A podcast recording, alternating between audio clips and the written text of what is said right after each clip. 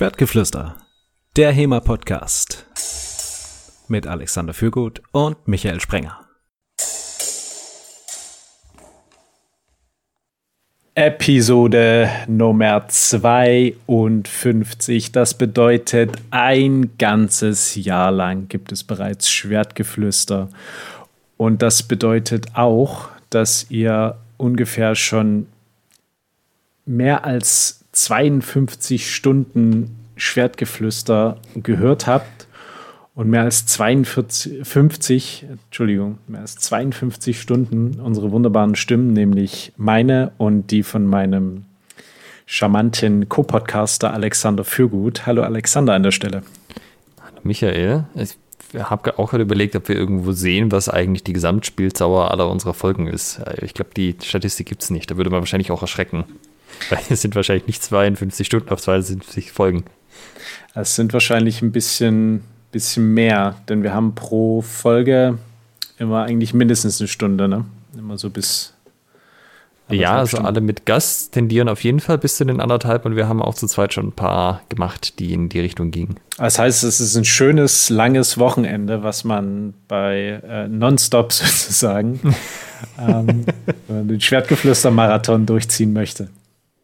Ja, ich meine, war das nicht früher üblich, dass man im Schlaf irgendwie Zeugs gehört hat, um sich beeinflussen zu lassen? Vielleicht ist es ja auch so ein Ding, dass man im Schlaf Schwertgeflüster hört, um dann ein besserer Fechter zu werden oder so. Und am oh, nächsten Tag wacht man auch. Das wäre super. Alles im Unterbewusstsein. Ähm, vor allem, wenn ihr das mit der heutigen Folge macht.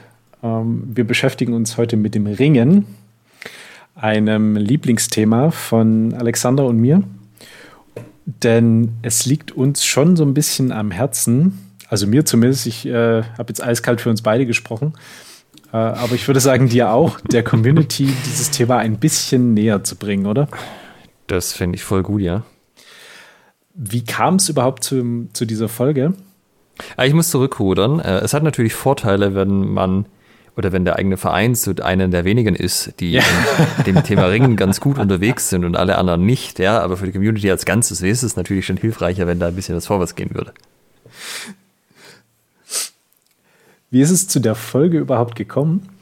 Wir haben ja euch gefragt, also wir haben so eine Umfrage am Laufen, deren äh, Adresse ich gerade wieder vergessen habe. Alexander wird sie euch gleich nochmal nennen. Äh, die läuft im Prinzip jetzt so dauerhaft nebenher und da fragen wir die Themengebiete ab, die euch interessieren und ihr könnt da auch ähm, Kommentare geben. Ne? Die URL ist schwertgeflüster.de slash Umfrage 2021, also als Zahl geschrieben natürlich. Und dort kommt ihr auf ein äh, einfaches Umfrageformular, das ist super schnell ausgefüllt, indem wir euch nach eurem Wissen zu bestimmten Themen fragen und nach eurem Interesse dazu. Und ihr habt die Möglichkeit, wie schon angesprochen, Kommentare noch abzugeben, also äh, eigenen Text zu schreiben. Und wir haben die ersten Antworten jetzt schon ausgewertet und festgestellt, dass so der Bereich Trainingsmethodik einer ist, der euch äh, sehr interessiert und wo es auch einen äh, sehr hohen Bedarf gibt. Und einer der Kommentare war, dass das Ringen doch mal äh, etwas genauer besprochen werden kann. Also dass da so ein bisschen ja, Defizite herrschen das deckt sich übrigens auch mit dem, was einige Leute bei der Live-Folge gesagt haben. Äh, die ist noch nicht im Podcast eingetragen, aber ihr könnt sie über unsere Facebook-Seite anschauen. Da kam das auch ein paar Mal, dass man, also dass die Leute Gefühl haben, dass sie da ein Defizit haben, was das Ringen angeht. Und für diese Geburtstagsfolge heute äh, standen mehrere Themen zur Auswahl. Und wenn ihr Patron äh, seid, also uns auf patreon.com slash schwertgeflüster unterstützt, dann gibt es die Möglichkeit, dass ihr Themen mitbestimmen könnt.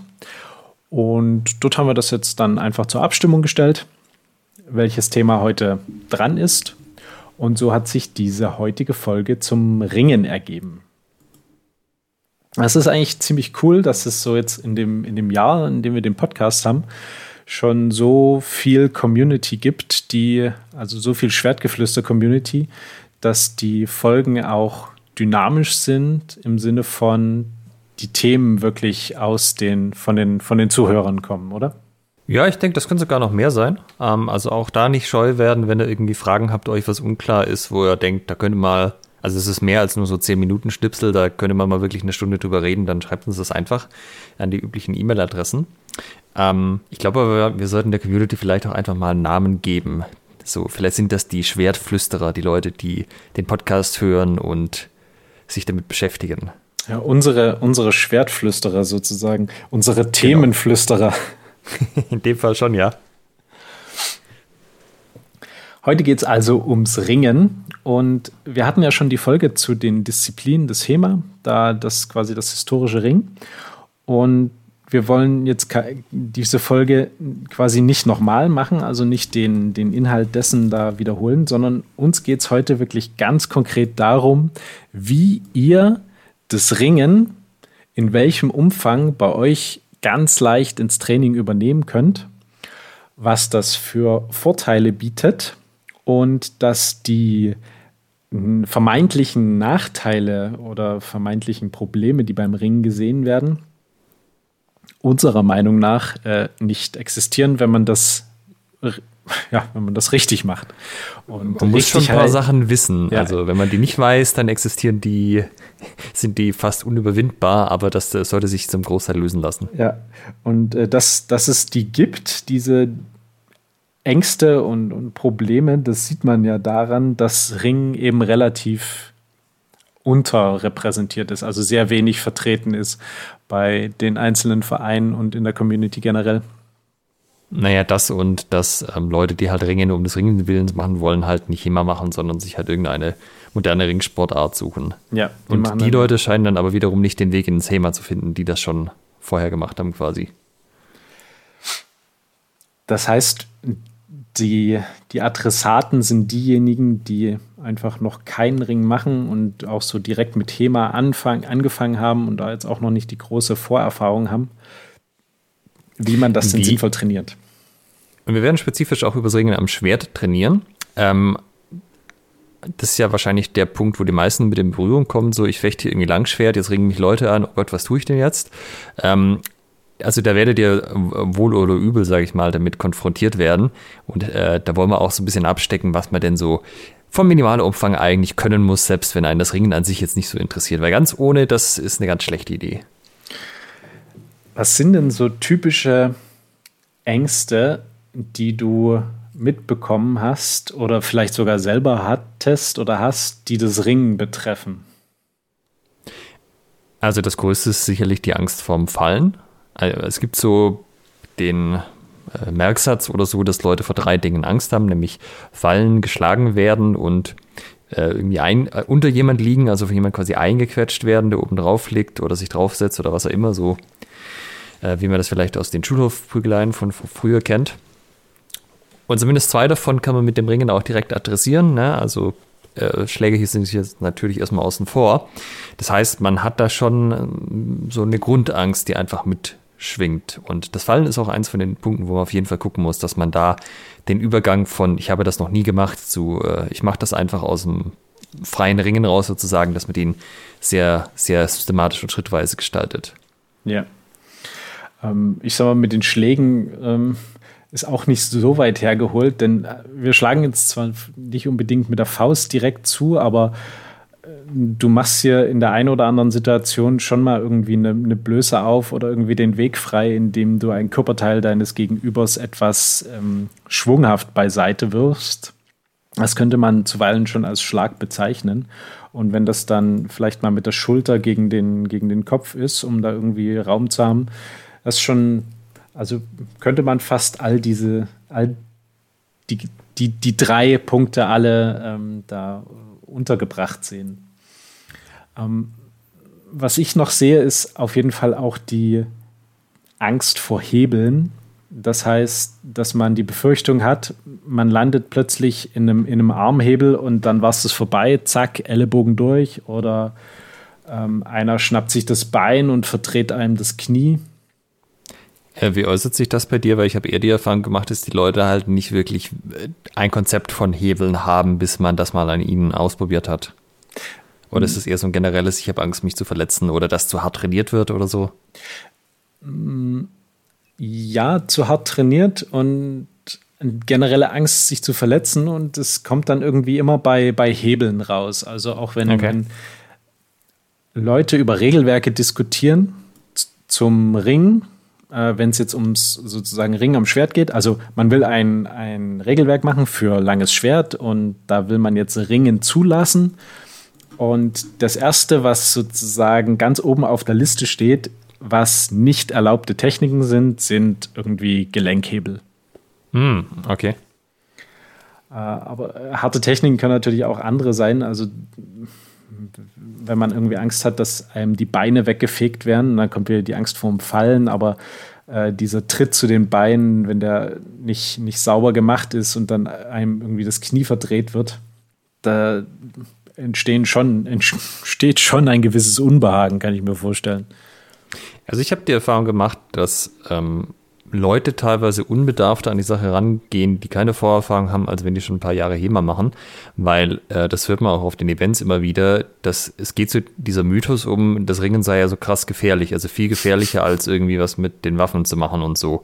Und äh, ich kann mir das schon vorstellen, dass die Leute entsprechende Erfahrungen gemacht haben, weil es ist halt echt blöd, wenn dir keiner das, also ich sag mal, das Verletzungspotenzial, wenn du wirklich bei Null anfängst und von nix irgendwie eine Ahnung hast und dann versuchst, dich gegenseitig durch die Gegend zu werfen, ist schon höher, als wenn du halt mit äh, sozusagen schon entschärften ähm, Plastikschwertern deine ersten Schritte machst. Ja. Genau, aber das sind aber halt alles lösbare Probleme und dafür gibt es ja unter anderem auch diese Folge hier, um da mal so ein bisschen Licht in das Dunkel zu bringen. Ähm, also wenn das strukturiert gemacht wird, ähm, dann ist das ein, dann ist das kein Problem. Also da hatten wir äh, jetzt auch nicht mehr oder weniger Verletzungen als im restlichen Training. Wir haben generell nicht viele Verletzungen und es ist aber jetzt auch keine Häufung beim Ringen festzustellen. Ja. Was man beim Ringen natürlich auch noch hat, dass Menschen, die etwas kleiner sind, etwas zierlicher sind, ähm, die glauben, dass sie einfach vom, vom Körperbau her nicht unbedingt fürs Ringen tauglich sind, dass es einfach nichts für sie ist, ähm, weil dann auch wahrscheinlich die Angst besteht, dass die Trainingserfolge ausbleiben, ne? dass man dann nur irgendwie einen Erfolg hat im Training, wenn einem ein anderer irgendwie was schenkt. Er sagt, ja, hier komm, dann machst du jetzt mal den Wurf, hast du fein gemacht, na super. Ähm, darauf hat man natürlich auch keinen Bock. Genau, man sollte natürlich nicht verschweigen, dass es schon Grenzen gibt. Also wenn du die Kleinste bist äh, oder der Kleinste im Training und du kämpfst oder trainierst mit irgendjemand, der das Doppelte wiegt von dir, das macht natürlich nicht so viel Spaß. Aber ich sag mal, normalerweise finden sich da Gruppen zusammen. Äh, da, da, kommt jetzt nicht auf äh, die drei Kilo hinterher an, dass, dass man da irgendwie gut zusammen trainieren kann oder auch nicht die fünf. Ähm, da macht am Anfang, gerade wenn man bei Null anfängt, der, das, das, die Routine und das Training viel mehr aus als die, die körperlichen Unterschiede am Ende. Ja. Und äh, ich glaube, bei Ringen, dadurch, dass es nicht so krass vertreten ist, hat man auch immer eine Angst vor einem Ungewissen. Also man weiß nicht so richtig, was das bedeutet, was einen da erwartet. Ähm, ne, beim, beim Fechten mit dem langen Schwert, da weißt du, kannst du dir auf dem Turnier angucken, so sieht ein Turnierkampf aus, alles klar, so und so gibt es da aufs Maul, das und das kann passieren. Ähm, und das kennt man, ne? Man fängt damit an, irgendwie kommt man da Step by Step rein. Beim Ring, das ist immer so, ja, das sind so ein paar ausgemachte Spezies in der Szene. Die sind dann meistens auch übel groß und übel breit und haben früher Judo gemacht. Und das sind die totalen Experten. Ja, und das war's.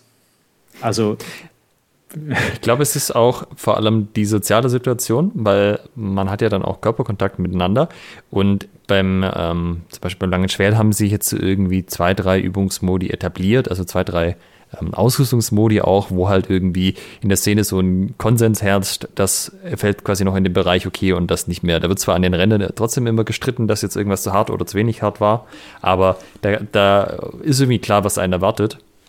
Und beim Ringen, vor allem wenn, ein, wenn man da keine Anleitung erhält, deshalb ist es zum Beispiel wichtig, wenn man das Training anleitet, da klare äh, Verhältnisse zu schaffen, ist, ist, ja schon so, okay, kann ich jetzt den anderen irgendwie am, am, Kopf packen und den Kopf so hin und her schieben? Ist das okay? okay, wenn ich das, wenn das okay ist, kann ich dann auch an den Haaren greifen? ich meine, okay, ich, ein Schritt greifen wird ja wahrscheinlich nicht okay sein, aber was ist dann mit irgendwie Oberschenkel, wenn ich vom Knie ein Stück hoch, ist das noch okay? Ja, so dieses ganze, ähm, ist die soziale Situation, in der ich mich hier befinde, ist das eigentlich alles noch im Rahmen oder nicht? Ja, und dann eben der Körperkontakt selber.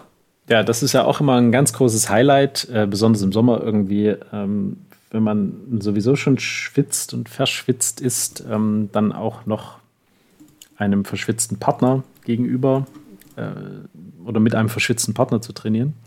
Da hat man natürlich den Vorteil, wenn man irgendwie Vollkontakt-Thema-Ausrüstung hat, schwitzt man zwar selbst mehr, aber man ist vor dem Schweiß des anderen auch mehr geschützt ähm, und die Entfernung ist größer. Das fällt dann natürlich beim Ringen weg. Also da hat man dann einen sehr großen Austausch äh, an Körperflüssigkeiten. Ja, und man muss natürlich dazu sagen, dass es in unserer Gesellschaft verpönt ist, sich allzu viel anzufassen. Also so eine Umarmung unter Kumpels ist gerade noch okay, solange es nicht zu intensiv und so lang ist sozusagen. Ja. Aber irgendwie, äh, ja, also gibt halt vieles, was eigentlich nicht geht, vor allem unter Männern. Und die meisten Hemaisten sind ja Männer. Und auch so Kontakt natürlich mit einem anderen Geschlecht ist auch was, was ja dann in der Regel, ähm, weißt du, also nicht sexuellen Körperkontakt mit dem anderen Geschlecht ist auch was, was in unserer Gesellschaft jetzt nicht so richtig viel stattfindet. Das heißt, wenn es da irgendwie Körperkontakt gibt, wird er automatisch in so eine Schiene geschoben, wo er beim Ringen ja überhaupt nicht hingehört. Ja. Äh, das können wir vielleicht auch gleich sagen. Ähm, das möchte ich als Trainertipp vorneweg nehmen. Wenn ihr bei euch Ringen macht, alles, was irgendwie in Richtung Sexwitzchen geht, müsst ihr komplett unterbinden. Das ist eine Assoziation, die die Leute äh, am Anfang mitbringen, eben aus genannten Gründen, aber die darf nicht bleiben und das darf nicht toleriert werden. Also das ist wirklich äh, sozusagen Zero Tolerance Policy für Sexscherzchen, sobald es ins Ringen geht. Ähm, da, da muss von Anfang an klar sein, äh, das hat damit nichts zu tun, das wollen wir nicht in der Ecke haben. Ja. Das Problem ist dann, wenn ihr eine, eine etablierte Ringergruppe habt, ähm, die diese Vorbehalte und diese Probleme abgelegt hat, die halt irgendwie ganz normal Ringen trainieren, mm, die das vielleicht dann überhaupt nicht mehr so auf dem Schirm haben, wo dann diese Witzchen äh, durchaus vorkommen, weil alle das in Ordnung finden, alle damit klarkommen. Wenn dann jemand Neues reinkommt, äh, kann es durchaus passieren, dass man ihn oder sie damit ein wenig verschreckt. Ja. Genau, jetzt ist natürlich die Frage, wie adressiert man denn die einzelnen Sachen? Ähm, also viel von dem, was wir jetzt gesagt haben, läuft darauf hinaus, dass man äh, den Leuten halt auf eine strukturierte Art und Weise Dinge vermittelt, ähm, Sachen, Sachen klarstellt, einfach verbal und auch von, von dem ganzen Verhalten, das, was okay ist, was nicht okay ist. Und im Endeffekt läuft es darauf hinaus, welche ähm, Regeln es quasi gibt und was für eine Kultur man im Training auch hat. Ähm, das ist sonst auch wichtig, aber hier jetzt nochmal besonders. Das heißt, wenn man zum Beispiel dieses also es muss halt irgendwie zum Beispiel klar sein, was, was, ist, was ist okay vom Härtegrad her, was ist zu hart, was, was ist zu wenig. Ja? Also zu wenig wäre auch, der man versucht einen Wurf anzusetzen und der andere springt einfach mit. Dann hat man ja keinerlei Rückmeldung, ob jetzt der Wurf tatsächlich funktioniert hat oder nicht. Ja? Also das ist zu ja. wenig. Ja, ein bisschen mehr wehren muss schon sein. Wohingegen du natürlich ähm, deinen Partner auch ganz lassen willst. Das heißt, äh, das muss auch eine Obergrenze gehen. Und diese Sachen, die muss der Verantwortliche klarstellen. Also äh, verbal durch Demos, indem er das selber natürlich auch als Beispiel vormacht. Und ähm, der muss natürlich immer gucken, dass er sozusagen das leuchtende Beispiel ist, wie man es macht. Und wenn man das eine Weile macht, dann ähm, schlägt sich das sozusagen nieder, wenn die, die positiven, also wenn Leute in einem guten Tempo trainieren oder in einer guten Intensität, dass man sie dann lobt. Wenn sie zu viel machen, halt kurz sagt, hey, bisschen runterfahren und so, dass man das alles im Auge behält. Und wenn man das über eine längere Zeit macht, ein paar Monate, entwickelt sich halt irgendwann eine Kultur und dann ist das klar und dann wird das so gemacht. Jetzt muss man, aber wie Michael sagt, halt dran denken, wenn neue Leute da reinkommen, die kennen diese Regel nicht, die kennen die Kultur nicht. Das heißt, die am besten dann auch nochmal zur Seite nehmen und sagen, hey, so läuft der Hase hier, so ist es gedacht, das ist okay, das ist nicht okay und das Ganze so ein bisschen in den Kontext einordnen. Wenn ihr jetzt äh, Trainer seid und sagt, ja, das sind genau die Gründe, aus denen ich Ringen nicht mache. Und das ist mir schon wieder viel zu kompliziert. Und wenn ihr mit Würfen anfangt, ich habe ja überhaupt keine Ahnung, wie ich jemand, wie ich das jemandem beibringen soll wir haben das Minimalpaket angesprochen und äh, wir wollen auch darauf eingehen, was man tun kann, wenn man eben keine Erfahrung hat damit, ne? wenn man noch nicht weiß, äh, wie überhaupt man das Ringen vermitteln soll, wie man, wie man sich dem auch als Trainer nähert und welche einfachen Geschichten man auch einfach äh, auch so machen kann, wenn man, wenn man selber nicht gerungen hat und auch sich das quasi selber erstmal mit der Gruppe mit beibringen möchte. Und äh, da sind Würfe noch gar nicht so notwendig, sondern eben auch so Sachen wie ähm, Stabilität und ja, der, der, der Zug nach vorn. Ähm, wollen, wir, wollen wir denn mit den Punkten weitermachen? Jetzt habe ich es schon so ein bisschen angerissen, ähm, weswegen Ringen eine coole Sache ist, weswegen man das einbringen sollte? Oder wollen wir erstmal so die, die Unterscheidung machen, was wir, wovon wir hier überhaupt reden, wenn wir von Ringen reden? Ja, vielleicht stellen wir noch die Kategorien klar. Also es gibt natürlich das unbewaffnete Ringen, das äh, gibt es historisch, das gab es schon immer, das gibt es heute natürlich auch noch. Und das gibt es in der geselligen und ungeselligen Variante, so wird es in unseren alten Quellen normalerweise bezeichnet. Gesellig ist dabei halt so wir machen halt ein freundschaftliches oder auch kompetitives Ringen, aber es ist nicht das Ziel der Sache, dass irgendjemand zu Schaden kommt. Wohingegen beim ungeselligen Ringen oder nicht geselligen Ringen, da ist das durchaus das Ziel, den anderen äh, auf effiziente Art ähm, auszuschalten und wenn ich ihm bei den Arm breche, ist das auch okay. Das ist natürlich nicht das, wo man sich mit beschäftigt, wenn man Ringen bei sich einführen möchte. Ja? Also wenn irgendwo dran steht, das ist jetzt eine nicht gesellige Technik, einfach weiterlesen und beim Rest weitermachen. Und am Schwert gibt es ähm, zwei Arten vom Ringen. Das eine ist das Armringen, also ähm, wo ich die, mit die Arme des anderen manipuliere, um zum Beispiel das Schwert wegzunehmen oder einen Hebel anzusetzen, um ihn zu kontrollieren oder auch eine Blöße zu öffnen für meinen eigenen Angriff. Und das Leibringen, das heißt, ich greife den Leib des anderen ähm, zum Beispiel um einen Hüftwurf zu machen oder so. Also ich greife beim einen den, den Körper an, also alles außer den Armen, um den anderen zu Fall zu bringen oder ihn auch, äh, ja, eigentlich immer zumal zu Fall zu bringen. Und beim Armbringen versuche ich eben die Arme anzugreifen. Kann zur Kontrolle sein, kann auch für das ähm, Öffnen von Blößen sein oder zur Entwaffnung oder eben auch, um den anderen runterzubringen. Das geht auch über die Arme. Und wir werden uns da auch dann so ein bisschen damit beschäftigen, mit, mit beiden Aspekten, also bewaffnet und unbewaffnet ähm, wie man ja, wie man beide Bereiche trainieren kann. Jetzt natürlich die große Frage, äh, warum ist Ringen essentiell und warum macht es, wenn man das richtig macht, also richtig jetzt im, im Sinne von was heute mal, was Alex und ich als richtig empfinden, warum macht es dann so riesigen Spaß? Was ist das Coole daran? Naja, Körperkontakt schüttet Endorphine aus. das ist die einfache biologische Erklärung. Ähm, davon abgesehen ist es ja aber auch so, das haben wir in der Ringenfolge auch schon thematisiert, also in der Disziplin des historischen Fechtens Ringenfolge. Ähm, wenn man sich Kinder anschaut, die ringen ganz von alleine miteinander, das ist so ein spielerische Annäherung, dieses, ähm, ja, auch das, das spielerische sich messen, das Kindern in der Regel dann halt irgendwann abtrainiert wird, anstatt dass man es weiter fördert, wie man es vielleicht früher gemacht hätte.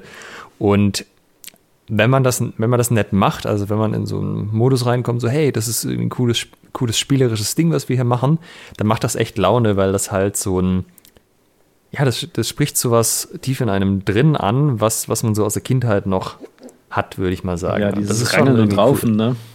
Genau. Und es sind natürlich auch, äh, wenn man sich irgendwie Actionfilme anguckt, immer die coolen Moves, wenn mal einer irgendwie über die Schulter geworfen wird oder irgendwie im, im Nahkampf besiegt wird. Wenn man das ausbaut, dann hat man genau so eine Moves dann da drin, ne? Ja, genau. Und ähm, was, also zumindest meine Erfahrung ist, wenn Leute miteinander ringen, schweißt das die Gruppe häufig noch näher zusammen, als wenn die nur miteinander fechten. Ja, also einfach, weil die physikalische Distanz noch mal ein Stück näher beisammen ist. Ja. Also diese, ah, das heißt jetzt richtig cool gemacht, weil ja. es wird ja nicht nur sozusagen der Oberarm getroffen, sondern der ganze Körper wird manipuliert. Das ist sozusagen ein ganz anderes Level von Erlebnis. Ja, also ich erinnere mich dran, ähm, ich habe ja mal Ringen bei äh, unterrichtet sozusagen bei uns und die Gruppe, die war schon deutlich enger zusammen als die Grundlagen langes Schwertgruppe. Und auch diese, wenn man dann eben ähm, Aufgaben verteilt hat, irgendwie kleine ähm, kleine Quests gegeben hat, du versuchst das zu erreichen, du versuchst das zu erreichen und ähm, dann hat es eben einer geschafft oder eine oder einer nicht. Und sozusagen dieses, dieses Dranbleiben wird dann auch enorm geschult, dass man eben nicht aufgibt. Ich habe das Gefühl, dass Ringen nochmal so eine andere Form von Ehrgeiz weckt. Und man sagt, na, ich will jetzt hier aber nicht verlieren, weil man irgendwie ja immer noch mal weitermachen kann. Ne? Bei einem Schwertkampf ist es dann relativ schnell vorbei. Da hast du einen Treffer auf die Hand kassiert oder irgendwie auf den Kopf oder was auch immer. Und dann ist die Runde vorbei. Aber beim Ringen, da geht es ja viel ähm, viel länger. Man kann sich auch noch mal aus einer vertrackten Situation rausarbeiten und man kann Sachen ausprobieren. Ich glaube, das, das schürt den Ehrgeiz auch äh, ungemein. Ja, es ist ein bisschen so, beim Schwert ist es, ähm, das Zufechten ist ein, der, der größte Teil. Dann hat man Krieg, das ist so, ja, ein bisschen und oft wird ja auch komplett übersprungen und dann ist man auch wieder im Ringen. Und äh, wenn ich jetzt das Ringen alleine betrachte und ja, so das Zufechten ist nicht so das Thema, vor allem nicht so, wie wir es normalerweise halt bei uns im Training machen, im HEMA. Ähm, das heißt, ich bin halt konstant in dieser Kriegphase, wo man irgendwie der andere, den anderen greifen kann und so. Und ähm, das geht aber halt viel länger, ja. Es ist halt die, wo, wo man Technik ansetzen kann, da wird die gekontert, dann setzt der andere wieder eine Technik an, dann, dann kontert man selber die und dieses ganze Hin und Her. Ähm, also vor allem, wenn man nicht so gut fechtet, ist es ja häufig ein, ich mache was, und dann treffe ich entweder selber oder Wert getroffen. Beim Ringen ist es halt, auch wenn ich schon nicht so gut ringe, also auch wenn beide jetzt sozusagen Anfänger sind, aber auf einem ähnlichen Level, dann ist es halt ein, ich mache was und der andere macht was zurück und dann hat man halt dieses Hin und Her viel, viel mehr. Ja. Und wenn man sich Gefechte anguckt, wenn das Ringen nicht abgebrochen wird, dann ist das dann im Prinzip der längste Teil eines, eines Gefechts. Also das geht dann schon mal irgendwie ganz paar Sekunden. Ähm, also wenn man jetzt so von, von dem von der Ausspähphase absieht am Anfang, sondern wirklich die Phasen nimmt, wo es einfach wirklich Action gibt. Äh, und das, es kommt zum Ringen und das Ringen wird nicht abgebrochen, wird zugelassen. Da ist es, da kann es schon eine ganze Weile dauern, weil dann äh, auch ziemlich schnell die Waffen weg sind ähm, und man begibt sich auf den Boden und da versucht man wieder zu seiner Waffe zu kommen, um doch nochmal irgendwie mit der Halbschwertechnik irgendwie zu, dann, dann einen, einen, einen validen Treffer zu setzen. Und das sind dann die, die Sachen, wo es, finde ich, richtig anfängt, Spaß zu machen. Also, wo dann auch die, die Variabilität steigt und ja. Treffer ist auch ein guter Punkt, weil die Ergebnisse sind halt häufig auch eindeutiger. So wenn der andere vor mir auf dem Boden liegt und ich stehe, ist das ganz klar, wie das ausgegangen ist. Da muss man auch nicht anfangen mit äh, hätte, könnte, sollte. Wenn ich jetzt das gemacht hätte und mit einem scharfen Schwert wäre das alles nicht passiert. Kommt natürlich ein bisschen darauf an, wie er mit dem Schwert umgeht und wie er da trainiert, aber äh, das fällt halt alles weg, ne? Ist halt eindeutig. Entweder der eine liegt halt, wo man selber steht, oder halt umgekehrt. Vielleicht liegen auch beide, auch okay, dann gibt es vielleicht einen, der oben drauf liegt, eine andere unten und so, aber da ist es nicht so, dass man irgendwie, da braucht man keinen Schiedsrichter, der das irgendwie klarstellt, was es jetzt war. Ähm, da kann man mit sehr simplen ähm, Vorgaben sozusagen sehr viel machen. Du hast auch den, das, den Fakt, dass da irgendwie der Zug nach vorn trainiert wird. Also im, im Ringen versuchst du ja konstant irgendwie die Dominanz zu erreichen. Sei es jetzt, wenn man noch steht, dass man irgendwie einen Hebel ansetzt und seinen Gegner fixiert oder dass man ihn wirft, so wie jetzt von dir gerade beschrieben. Oder dass man, wenn man dann irgendwie in, in einer näheren Distanz ist und vielleicht schon am Boden ist, dass man dann immer versucht, so, so, so, so konsequent wie möglich eine Dominanz zu erreichen.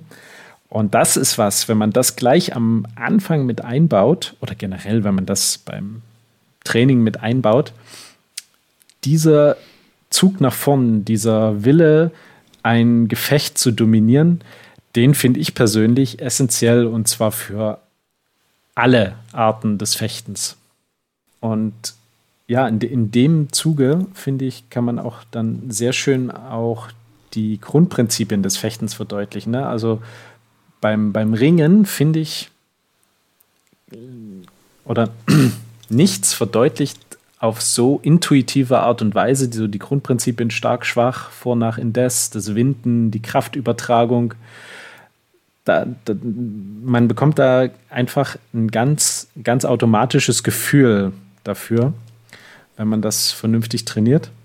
Und muss sich das nicht durch Übung dann am, am Schwert ähm, versuchen zu erarbeiten, sondern das, das kommt dort, ja, kriegst du als Kirsche auf der Torte obendrauf. Ja, was man natürlich auch noch sagen soll, man kommt auch einfach schnell ins Ringen. Ähm, also klar, je länger die Waffen sind, desto unwahrscheinlicher wird das. Mit der Pike werde ich nicht mehr so viel ringen wie mit dem Dolch. Äh, nichtsdestotrotz sieht man das ja auch im langen Schwert. Es reicht ja eine Fehleinschätzung, dass man denkt, äh, ich gehe jetzt nach vorne, ich kann mir jetzt das vorholen und der andere denkt sich das gleiche und zack, steht man direkt so fast schon Brust an Brust.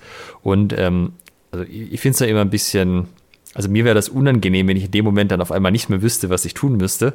Und so vorher mit dem Schwert, ja, hier zufechten, bam, Schielhau links, rechts, welcher, was auch immer. Da habe ich alles auf dem Kasten, aber kaum ist der andere bisschen näher dran, dann weiß ich irgendwie nicht mehr, was man tun muss. Das, das würde mir jetzt als Kampfkünstler sozusagen nicht reichen. Da muss ich schon auch zumindest eine Grundidee haben, wie es dann weitergeht. Ja, du musst zumindest wissen, wie du da wieder rauskommst aus der Nummer. Genau. Also wissen, was man irgendwie, was man machen kann.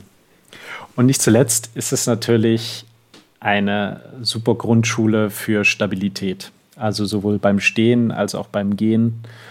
Ähm, ja, Körperwahrnehmung generell, weil ja. du halt ja nicht nur darauf achten musst, was sozusagen deine Arme machen, sondern es ist ja auch relevant, wo ist mein Bein? Kann der andere das greifen? Greift er es vielleicht gerade? Ja. Nachdem wir jetzt geklärt haben, was das super Geile am Ringen ist, ähm, kommen wir mal zu dem Punkt, wie wir Ringen denn sicher trainieren sollten. Soll man mit dem Leibringen anfangen oder mit, also dem unbewaffneten Ringen sozusagen, oder soll man mit dem Ringen am Schwert anfangen? Also ich würde ich würd sagen, wir fangen mit dem unbewaffneten Ringen an. Okay. Ähm, meine persönliche Lieblingsquelle, ich könnte jetzt auch die, ich könnte es jetzt auch diesmal nicht nennen und äh, in, in, die Kommentare bei Facebook schreiben lassen, ob die Leute aufgepasst haben. Äh, es ist natürlich André Liegnitzers Ringen. Das sind 17, oh Gott. Ja, natürlich meine Lieblingsquelle. Äh, da weiß ich ganz genau, wie viele Stücke es sind. ähm, die aufeinander aufbauen, die Stücke, und die sehr, sehr, also ich finde die, ich finde die super einfach, wenn man einmal so das, das Prinzip dahinter verstanden hat. Und der Punkt ist, was schreckt Leute ab. Ähm, das ist, wenn man zum, zum Ringen kommt, kommt da ins Training und da hat man einen Trainer, der ist 1,80 bis 1,90 groß und gefühlt genauso breit. Und der sagt, heute machen wir Hüftwürfe, meiner Meinung nach die Königsdisziplin des Rings. Und ja, dann zeigt er das, wie er das macht und aufgrund einfach seiner Kraft zieht er sich jemanden auf die Hüfte und dann wirft er den vor sich. So, und als jemand, der etwas kleiner ist, sagen wir, wir müssen dann nicht mal weiblich sein, aber irgendwie 1,70 und irgendwie so um die 60 bis 70 Kilo und hat heute mit HEMA angefangen der wird sagen, danke, ähm, das, äh, ich würde jetzt einfach wieder zum Langschwerttraining gehen und das mit dem Ring einfach sein lassen. Das heißt, man braucht am Anfang eine Variante, mit der man Basics vermittelt und die für jeden funktionieren und die auch für jeden Erfolgserlebnisse schaffen. Denn nichts ist schlimmer oder nichts ist demotivierender als ausbleibende Erfolgserlebnisse und immer ja. nur aufs Maul zu kriegen. Ne? Also ich meine, mal aufs Maul zu kriegen kann auch ein Motivationsfaktor sein, dass man sagt, oh, das passiert mir nicht normal oder wie hatten der das gemacht? Und das ist dann besonders bei fortgeschritteneren Fechtern und Fechterinnen sehr, sehr gute Methode, die auch so ein bisschen anzustacheln. Aber gerade am Anfang, wenn du was neu lernst, da willst du einfach erstmal Erfolg haben. Ähm, ja, ja, und vor allem dann, wenn die Leute, ähm, also die sollten ja mit dem Gefühl rausgehen, dass es irgendwie cool war. Also natürlich auch, dass sie was gelernt haben, aber halt dieses, ich kann jetzt mehr als vorher. Und Ja, wenn, das ist ja, also das ist jetzt nicht nur beim Ringen so, das ist ja beim Schwert so. Beim Schwert trägt einen halt diese Faszination für die Waffe selber noch eine ganze Weile mit. Ja, das ist vielleicht so, dass das dann das erste halbe Jahr überbrückt, wenn man irgendwie sagt, Schwerter sind geil. Und bis zu dem Zeitpunkt hat man dann schon einige Erfolge gehabt und ähm, ist wahrscheinlich schon in dem Ding drin. Aber insbesondere, wenn die Leute vielleicht eher skeptisch sind, was das Ringen angeht, ja. dann sollte man darauf achten, dass man das äh, so macht, dass die diese Erfolge auf jeden Fall haben, weil da halt die Faszination für das Ringen alleine das wahrscheinlich nicht so weit trägt. Und da ist natürlich der wichtigste Punkt ähm, Sicherheit. Das heißt, mit einem Neuling fängt man nicht unbedingt mit einem Hüftwurf an. Denn der Neuling oder die, die, der die Neuling weiß nicht, wie sich das anfühlt, weiß nicht, wie man sich abfängt, wenn man geworfen wird, weiß auch gar nicht, wie die Körpermechanik sein muss, damit man so einen Hüftwurf ordentlich ansetzen kann. Und das ist, wenn diese Faktoren nicht erfüllt sind, dass da jemand weiß, was er tut und weiß, was gleich passiert, dann fühlt er sich bei der Sache einfach nicht sicher, sowohl als Werfender als auch als Geworfener. Ja, man muss dazu sagen, dass es ja auch für die Ausführung, also ähm, es gibt Würfe an sich, die sind gefährlich und es gibt Würfe an sich, die sind sicher. Ähm, es gibt aber auch so Zwischendinger, die sicher sind, wenn man sie richtig ausführt. Aber auch da kann man ja nicht davon ausgehen, dass das automatisch so ist. Also man hat auch da so ein bisschen die, die Qual der Wahl. Ähm, was trainiere ich denn mit den Leuten? Und es gibt halt eine ganze Reihe von oder Kategorien von Würfen, dass selbst wenn man die nicht so richtig gut ausführt, ist es trotzdem nicht gefährlich für den anderen beim Fallen. Weil halt ja, physikalisch die Fallhöhe zum Beispiel nicht so hoch ist und so. Alles, wo man irgendwie mit den Füßen durch die Luft segelt, ist erstmal äh, nichts für den Anfang. Und dann jetzt sozusagen der erste ganz konkrete Tipp, in, wenn man sich, ich bleibe jetzt mal beim Beispiel Liegnitzer, wenn man sich das anguckt, dann stellt man fest, dass er Techniken immer wieder beschreibt aus zwei Distanzen oder zwei Grundkonfigurationen. Ähm, das ist einmal, beschreibt er bestimmte Techniken aus einem Fassen an den Armen.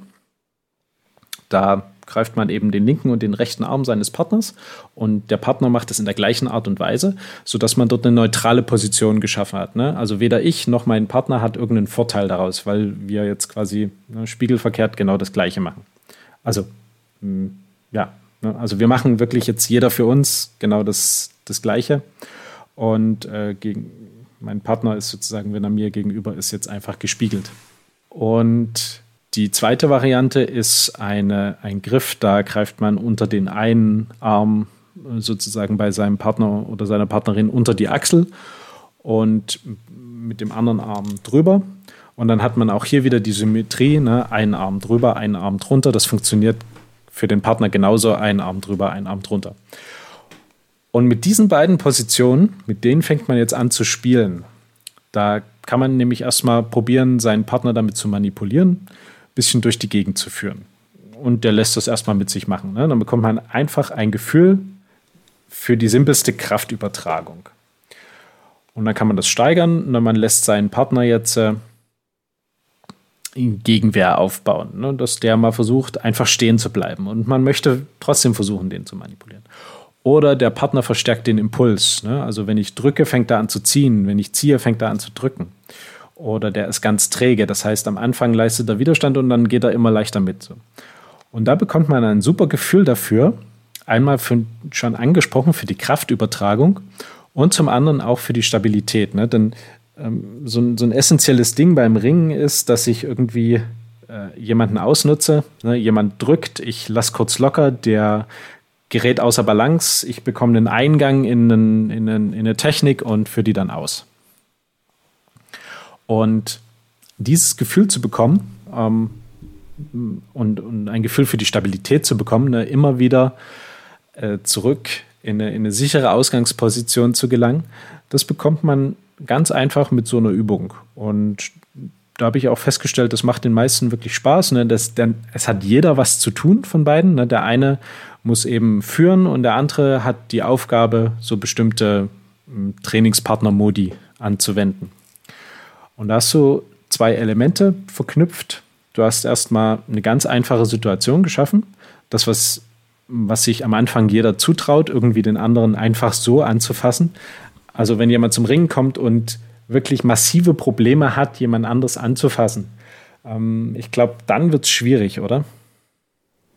Das, was du beschreibst, ist im Endeffekt ja, dass die Leute lernen, den Körper des anderen mit ihrem zu manipulieren. Das ist ja schon sozusagen der erste Schritt.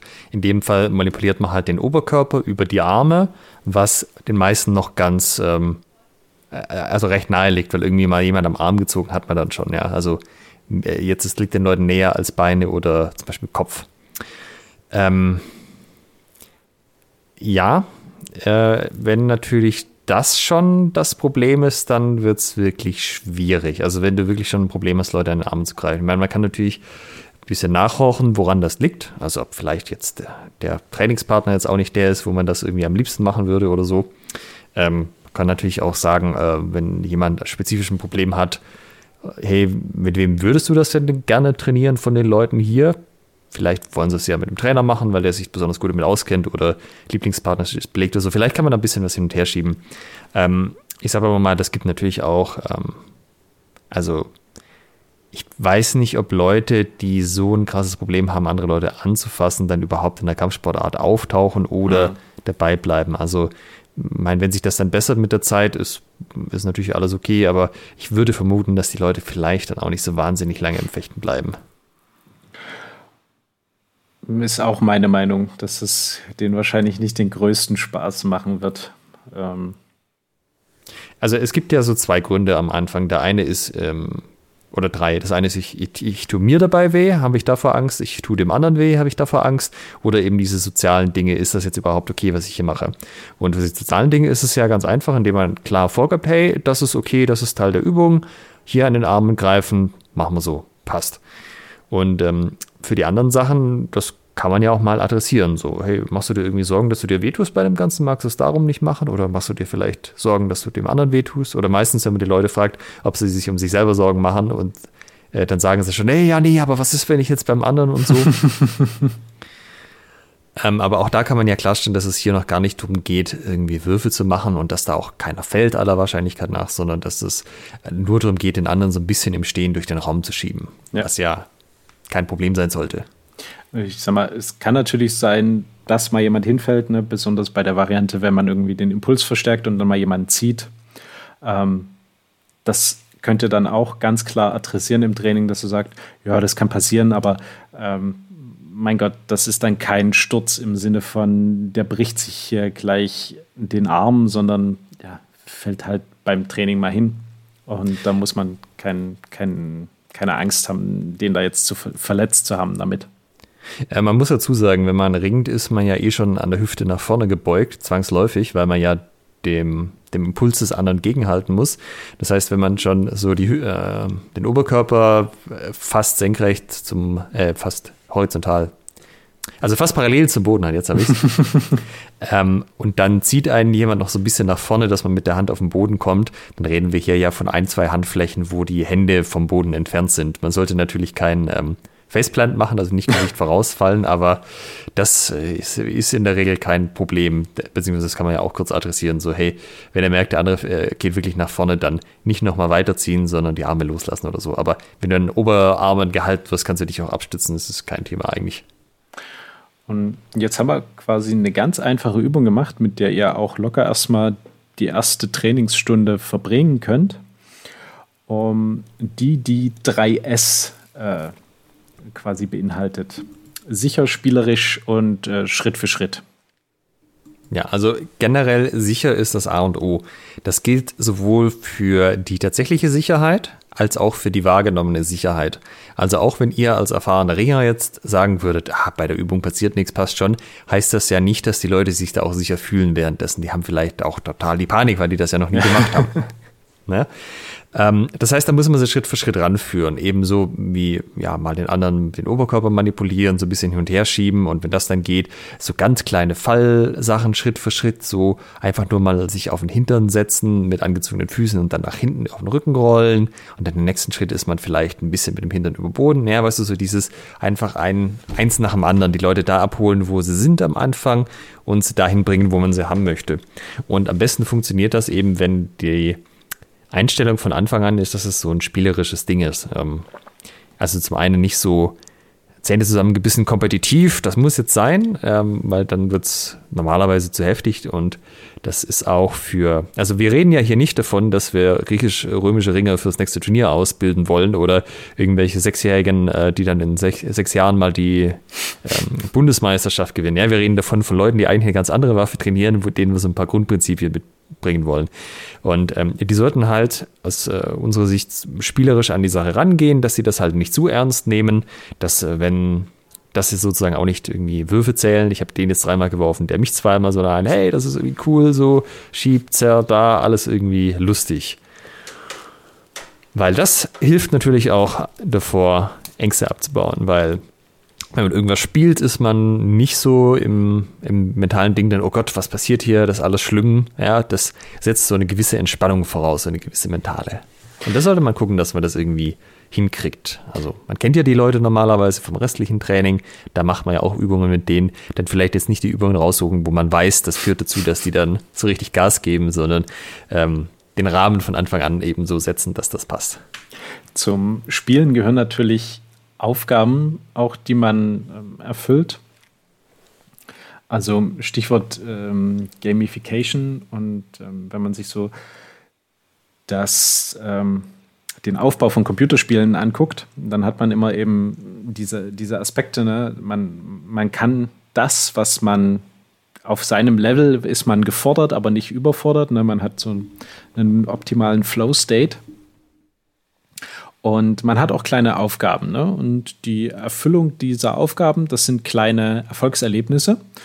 Und die setzen in unserem Gehirn ne, diesen, diesen Belohnungseffekt frei, dass man sich einfach gut fühlt. Ne? Man hat irgendwie was geschafft.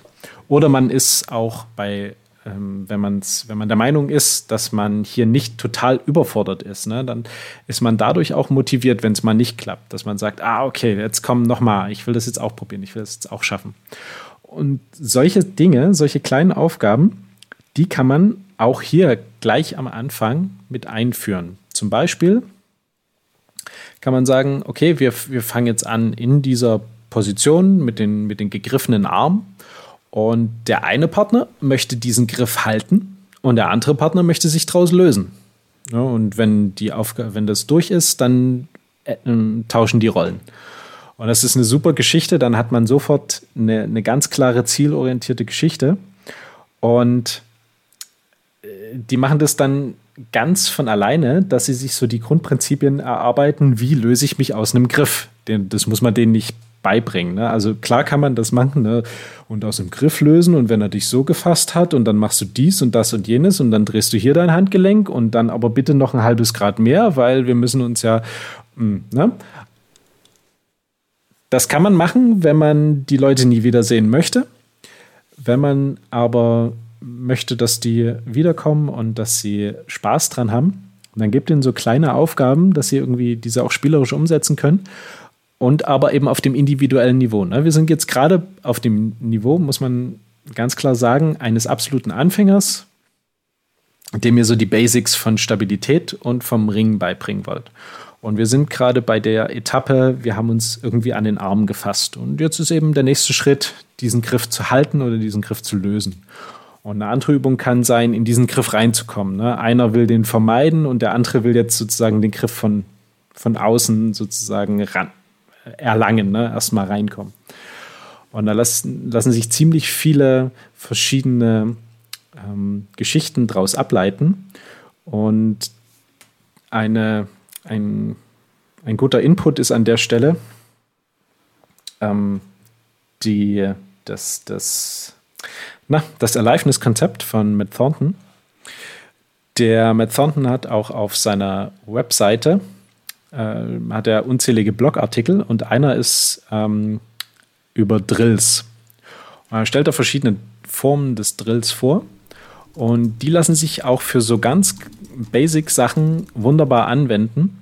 Also das, was ich jetzt beschrieben habe, war zum Beispiel ein klassischer Aufgabendrill. Ne? Beide haben eine Aufgabe und die sind, diese Aufgaben sind äh, entgegengerichtet. Ne? Wenn der eine seine Aufgabe erfüllt hat, schafft, äh, tut es der andere nicht.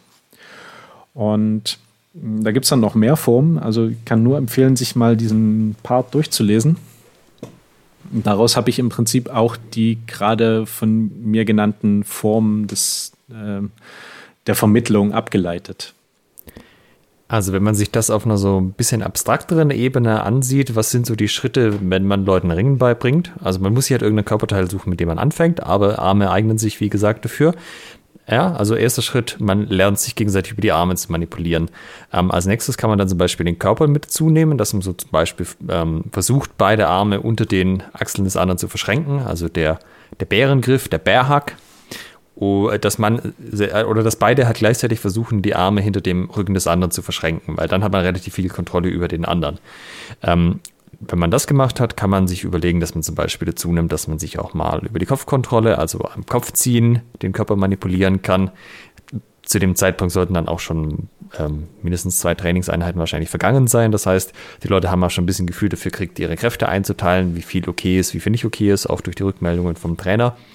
Ähm, von da kann man zum Beispiel zur ähm, Hüfte weitergehen, beziehungsweise sich zu den Beinen vorarbeiten. Ja, also dann kann man einfach sagen, Körperteil 1, wo fange ich an und von da arbeite ich mich sozusagen den restlichen Körper vor. Und wenn ihr jetzt sagt, boah, ich habe aber gar keine Ahnung, wie man jemand wirft, wenn man zum Beispiel den mit den Armen umklammert hat, ähm, das, äh, der große Vorteil am Ringen ist ja, dass es heute immer noch gemacht wird. Und mit bisschen googeln und auf YouTube suchen, findet ihr Dutzende Varianten äh, von jeder Ausgangssituation, was ihr für Würfe machen könnt.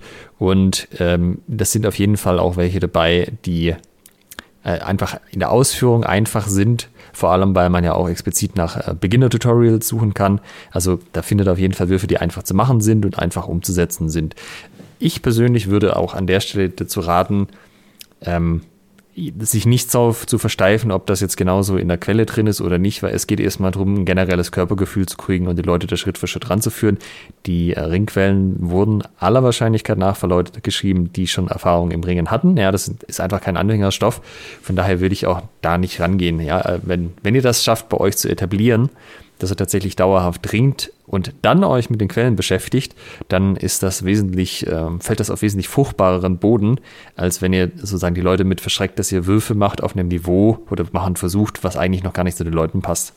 Ja, ja das, das, das, was ich meinte, immer sozusagen auf dem individuellen Niveau äh, trainieren und die, ja, diese Trainingsprinzipien oder diese Methodiken anwenden. Und wenn man sich in den neutralen Geschichten soweit wohlfühlt. Ne? Also ich kann, wir, wir sind in der, wir haben gleiche Voraussetzungen und ich kann meinen Gegner man manipulieren und wenn mein Gegner versucht, mich zu manipulieren, kann ich stabil stehen und ich komme da auch irgendwie raus. Dann habe ich schon mal viel, viel mehr oder kann ich schon mal viel, viel mehr als ein Großteil der Community, würde ich sagen. Ja. Ihr könnt das noch so ein bisschen ähm, sage ich mal, wenn das für die Leute zu viel ist, also wenn, die, wenn ihr sagt, äh, das, da kann nichts passieren, passt schon, aber die Leute halt immer noch so Anzeichen von Stress zeigen oder das auch ganz klar verbalisieren, könnt ihr noch eine Schippe drauflegen und das äh, im Gefühl her sicherer machen über die Ausrüstung. Ausrüstung kann in diesem Fall heißen, ihr macht das einfach auf einer Mattenfläche. Also ihr geht nicht davon aus, dass tatsächlich jemand hinfällt, aber alleine, dass man auf einer Mattenfläche ist und sagt, wenn ich hinfallen sollte, liegt da eine Matte, check, das kann schon vielen Leuten helfen. Falls ihr keine Matten habt, könnt ihr auch ähm, Fechtjacken anziehen, die sind ja auch gepolstert. Auch da ist es ja viel angenehmer, wenn ich in der Fechtjacke irgendwie ähm, umkippe, weil ich dann halt noch diesen Fechtmacken-Polsterung zwischen mir und dem Boden zum Beispiel habe. Das macht das Ringen an sich nicht angenehmer, aber dem einen oder anderen hat das schon geholfen, die Anfänge ähm, sozusagen da damit ein bisschen bisschen einfacher zu gestalten. Aber Matten ist eigentlich das Einfachste. Wenn man in irgendeiner Schulsportart ist, hat man ja normalerweise auch so einen Schulsportmatten. Ähm, Wenn es nur ein Pärchen ist zum Beispiel, kann man ja auch einfach den zwei Matten hinlegen oder so. Das ist auf jeden Fall auch eine Möglichkeit, wie man da nochmal rangehen kann. Was man auch noch machen kann, was mir gerade einfällt, ist, dass man sich zum Beispiel in eine tiefere Position bringt, also entweder auf die Knie genau. oder in die Hocke und dann halt so eine Aufgaben hat wie versuche ein Körperteil deines Gegners außer dessen Füße auf den Boden zu bringen. Ne? Dass man dann versucht, irgendwie den, den so zu ziehen, dass er eben sich mit der Hand abstützen muss oder mit dem, mit dem Arm irgendwie. Und da ist die Distanz dann super gering und ähm, alles safe. Ich mache das in der Regel so, wenn wir jetzt Ringen im Lehrplan haben oder einen eigenen Ringenkurs, dann mache ich so zwei Schienen im Training. Das eine Schiene ist, dass ich die im Stand anfangen lasse, dass sie sich an den Standsachen schon mal gewöhnen, aber die werfen auf jeden Fall nicht im ersten Training aus dem Stand raus, wahrscheinlich auch nicht im zweiten. Aber dass sie trotzdem dieses Gefühl haben von, hey, das macht ja schon ziemlich Laune, möchte ich sie aber auch frei miteinander ringen lassen. Ja? Im Stand geht das nicht. Das heißt, genau das der Trick ist das, was du gesagt hast. Es gibt einen Teil im Stand, aber es gibt noch einen Teil, wo sie einfach von den Knien starten und sich versuchen, gegenseitig quasi von den Knien aus umzuschieben. Das ist aus meiner Erfahrung heraus problemlos im ersten Training machbar, ähm, weil, also vor allem, wenn man Matten hat, ne, mit Matten also sonst ist es ein bisschen unangenehm an den Knie auf dem Hallenboden, ja. aber auf dem Matten kein Thema. Dann kannst du die Leute sagen, okay, hier diese Haltung aus den Armen, das kennt ihr aus dem Stand. Jetzt guckt mal, jetzt seid ihr schon aus den Knien, wenn ihr da umfällt, passiert euch nichts. Das probieren wir am Anfang alle nochmal gemeinsam. Okay, irgendjemand Stress? Nee, passt für alle. Gut. Und jetzt könnt ihr hier miteinander aus den Knien ringen. Versucht euch einfach auf den Rücken zu legen und sobald einer sozusagen mit einem dritten Körperteil den Boden berührt oder auf dem Rücken liegt, fangt er einfach wieder von vorne an. Weil dann kann man schon so ein bisschen dieses Kräftemessen machen, dieses Spielerische machen und ohne dass aber irgendwas passieren kann und ohne dass dieses Gefühl der, oh Gott, was passiert hier, ich bin im Stand und ich könnte jetzt, wer weiß, wie hoch fallen, äh, einsetzt. Und jetzt muss man sich mal überlegen, ne, das, was Alex gerade beschrieben hat, das könnt ihr in der ersten Stunde durchführen. Und die Elemente, die da drin sind, das ist schon ziemlich viel, denn ähm, das, da hat man die Elemente von Stabilität, von äh, Kraftübertragung, Beeinflussung, die ganze Vor-Nach-Indes-Geschichte, das Winden und ähm, stark, schwach. Und man hat schon einen sehr kompetitiven, freien Charakter. Ne? Man sagt, äh, ja, Ziel ist es jetzt hier, den da irgendwie auf den, auf den Boden zu bringen mit einem Körperteil. Wie ihr das macht, ist egal. Ihr solltet jetzt nicht mit den, mit den, also es ist verboten, mit den Augen, äh, mit den Händen in irgendwie Körperöffnungen reinzubringen Poolen, aber ansonsten und um die Zähne auszuschlagen, ne, macht der Sicherheitsaspekt, also vorher sagen, was, was wollen wir jetzt hier haben und was wollen wir nicht. Aber ansonsten ist es schon eine richtig krass äh, fortgeschrittene Geschichte, also fortgeschritten im Sinne von, da steckt schon unheimlich viel drin. Und das in der ersten Stunde. Und das ist unglaublich motivierend, das macht unglaublich Spaß, auch für die, also auch für die Trainierenden. ähm, aber also ich sehe es aus Trainerperspektive, es ist einfach total cool zu sehen. Du hast da Leute, am Anfang stehen die da und du fragst die, ähm, hast du schon mal irgendwie Ringen gemacht? Und so, nee, noch nie, äh, hab mich jetzt für Schwertkampf eingeschrieben, ist cool. Und am Ende fangen die an, irgendwie ihren, ihren Gegner mit allerlei Art, auf allerlei Art und Weise irgendwie dann versuchen, auf den, auf den Boden zu bringen. Zwar eben aus einer sicheren Distanz, aber hey, es ist auch die erste Stunde. Und das ist, das ist richtig cool. Äh, zu, zudem vereinfacht das die Situation. Ähm, meistens machen die Leute ja das, was, was sie gelernt haben in der Stunde, aber man hat ja vielleicht auch schon mal irgendwie ein Judo-Match gesehen oder mal in der Judo-Probestunde gewesen. Und theoretisch im Stand könnte ich ja alles Mögliche machen, wenn ich den anderen werfen wollte. Ich könnte ihn an verschiedene Körpersachen ziehen mit meinen Händen, aber ich könnte ja zum Beispiel meine Arme dazu nehmen und ihm, äh, nicht meine Arme, meine Beine und ich versuche mit meinen Beinen, mit seinen Beinen was zu machen und so. Und äh, das ist halt auch alles was, was zur allgemeinen Überforderung beiträgt. Und wenn ich einfach aus den Knien anfange und sage, mit den Füßen macht ihr erstmal gar nichts, rein, das ist ein reines Oberkörperding, äh, habt ihr das auch schon mal runtergebrochen. Jetzt. Ähm, ich wollte kurz noch sagen zu den Sicherheitsrichtlinien, ähm, weil du es gerade angesprochen hast. Ich sage immer die folgenden ähm, die folgenden Regeln sozusagen, die bei uns gelten, zusätzlich zu der allgemeinen Kultur, was denn okay, äh, okay Intensität ist. Und die wiederhole ich auch immer, wenn wir eine Weile lang kein Ringen mehr gemacht haben oder wenn Leute dabei sind, die jetzt eine Weile nicht mehr dabei waren, einfach, dass es präsent bleibt.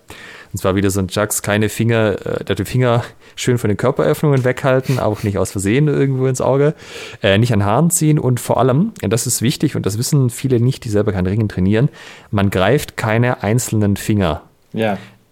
Einfach aus dem Grund, Finger gehen total schnell kaputt. Ganz aus Versehen, ja.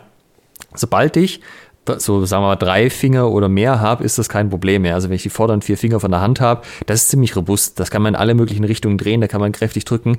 Die bleiben aller Wahrscheinlichkeit nach ganz. Aber sobald ich so einen einzelnen Zeigefinger habe und äh, also ja, der zumindest so ein Kapselriss passiert einfach da tatsächlich sehr schnell. Ja. Und das braucht man aber so gut wie nie. Also nicht für das, was wir hier machen, wenn du sagst, ah, ich mache hier so, keine Ahnung, Selbstverteidigungskrimskrams, wo man nur den Leuten an einzelnen Fingern sieht und in die Klöten haut, mag das was anderes sein, aber für geselliges Ringen braucht man das einfach nie. Und wenn das den Leuten nicht sagst, dann tun sie sich da weh, aber es reicht, das halt einmal zu erwähnen und dann ein bisschen drauf zu achten, dass das nicht passiert. Und siehe da, du hast schon ein großes Sicherheitsrisiko einfach komplett ausgeschlossen und das gewöhnen die Leute sich dann auch an. Also es bringt auch eigentlich nicht so richtig viel vom Hebel her, wenn man nur einen Finger hat. Also es ist in vielen Formen nicht so richtig gut, weder für den, der es macht, noch für den auf der anderen Seite. Und dann habt ihr das einfach direkt ausgeschlossen, passiert nicht, äh, könnt ihr sagen, check, passt, alles in Ordnung. Ja. Jetzt möchte ich noch drauf eingehen. Jetzt haben wir den, den Punkt der, der Eingänge und erstmal so der, der neutralen Position. Ne? Wir sind beide gleich und jetzt wollen wir natürlich aber auch und, und quasi dem, dem Spielerischen erarbeiten. Und jetzt wollen wir natürlich aber auch irgendwie Abschlüsse vermitteln. Ne? Also wir wollen jetzt auch mal irgendwie vermitteln, wie macht man jetzt einen, Takedown, wie macht man einen Wurf. Und da ist der Ansatz, den ich kennengelernt habe, äh, eine quasi aus der neutralen Position in eine dominante Position zu gehen. Das äh, können verschiedene sein. Also zum Beispiel, wenn ich meinen Gegner, wenn ich hinter meinem Opponenten stehe und ihm von hinten umgreife, dann ist das eine ziemlich dominante Position. Dominante Position heißt, ich muss mich nur noch fallen lassen oder ich muss jetzt sozusagen nur noch ein, ein Stück weit das mich, mich drehen und dann fällt mein Gegner dorthin, wo er fallen soll ist quasi der, dieser, dieser Kurzform, bevor der Wurf stattfindet. Und was man machen kann, ist ähm, ja, sich, sich entweder so mal eine Stunde irgendwie Wrestling angucken, also ähm, Ringen, jetzt Judo, irgendwie sowas, nicht unbedingt Show-Wrestling. ähm, äh, also nicht für diesen Zweck. Ne? Show Wrestling kann man sich auch angucken, äh, bin ich auch persönlich großer Fan von, aber jetzt für den Zweck vielleicht nicht unbedingt. Und dann einfach mal gucken, was sind so die, die typischen Sachen, aus denen dann wirklich der Wurf stattfindet.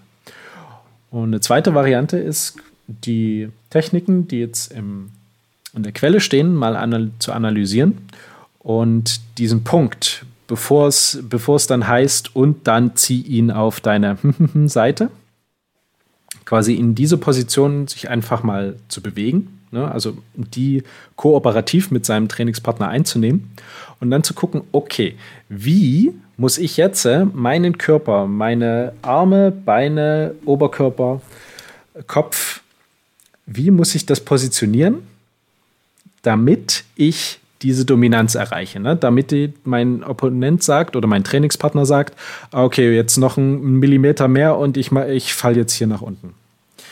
Das ist quasi die dominante Position und dann guckt man sich den Weg dahin an. Ne? Wie, was sind so die Ankerpunkte? Was ist, was ist wichtig, wo man sagt, ja, das muss ich auf jeden Fall haben. Ne? Also zum Beispiel, wenn ich jemanden über, über das Bein ziehen möchte. Ne? Dann muss mein Bein irgendwie so stehen, dass, der, dass es unter dem Schwerpunkt ist. Das heißt, ähm, irgendwie zwischen knapp an der Kniekehle. Ne? Der Kniekehle ist auch ideal, weil sozusagen das Knie dann einknickt und mein, mein Partner dann drüber geworfen werden kann. Und diese Punkte quasi zu analysieren und sich so diese dominanten Positionen zu erarbeiten und zu erarbeiten, okay, was macht die Dominanz hier aus? Und ähm, ja, das kriegt man relativ schnell mit, äh, wenn man sich mit seinen Trainingspartnern unterhält. Das ist sozusagen das Key-Feature oder die Trainingsmethode in diesem Fall, äh, die Interaktion mit dem Trainingspartner, dass man immer wieder nachfragt, immer sich das Feedback einholt, ähm, wie fühlst du dich hier gerade, fühlst du dich hier gerade, äh, das kannst du stabil stehen oder bringt dich das aus dem, aus dem Tritt? Und er sagt, nee, ja, so ist cool, aber guck mal hier so, wenn, wenn du dein Bein dort hast, dann kann ich hier wieder rausschlüpfen. Das heißt, stell es mal dahin, alles klar. Und dann immer Schritt für Schritt, sichere, äh, sicher Schritt für Schritt sich dem, dem zu nähern und dann sozusagen aus der neutralen Position in die dominante Position. Erstmal relativ kooperativ und dann zunehmend, dass der Partner dann sagt, okay, äh, ich gebe jetzt mal ein bisschen mehr Gegenwehr, ich versuche das jetzt mal zu vermeiden. Ne, immer so, so eskalierend. Ähm, es gibt von diesen dominanten Positionen gar nicht so viele. Wir können die vielleicht auch einfach kurz aufzählen. Ja, das können wir gerne machen. Ähm, also eine hatte ich schon genannt, sozusagen dieses, ähm, wenn, man, wenn man hinter seinen Opponenten kommt, ihn von hinten umgreift, ne, die, die Hände ranzieht, dann, dann drückt es einen so zusammen.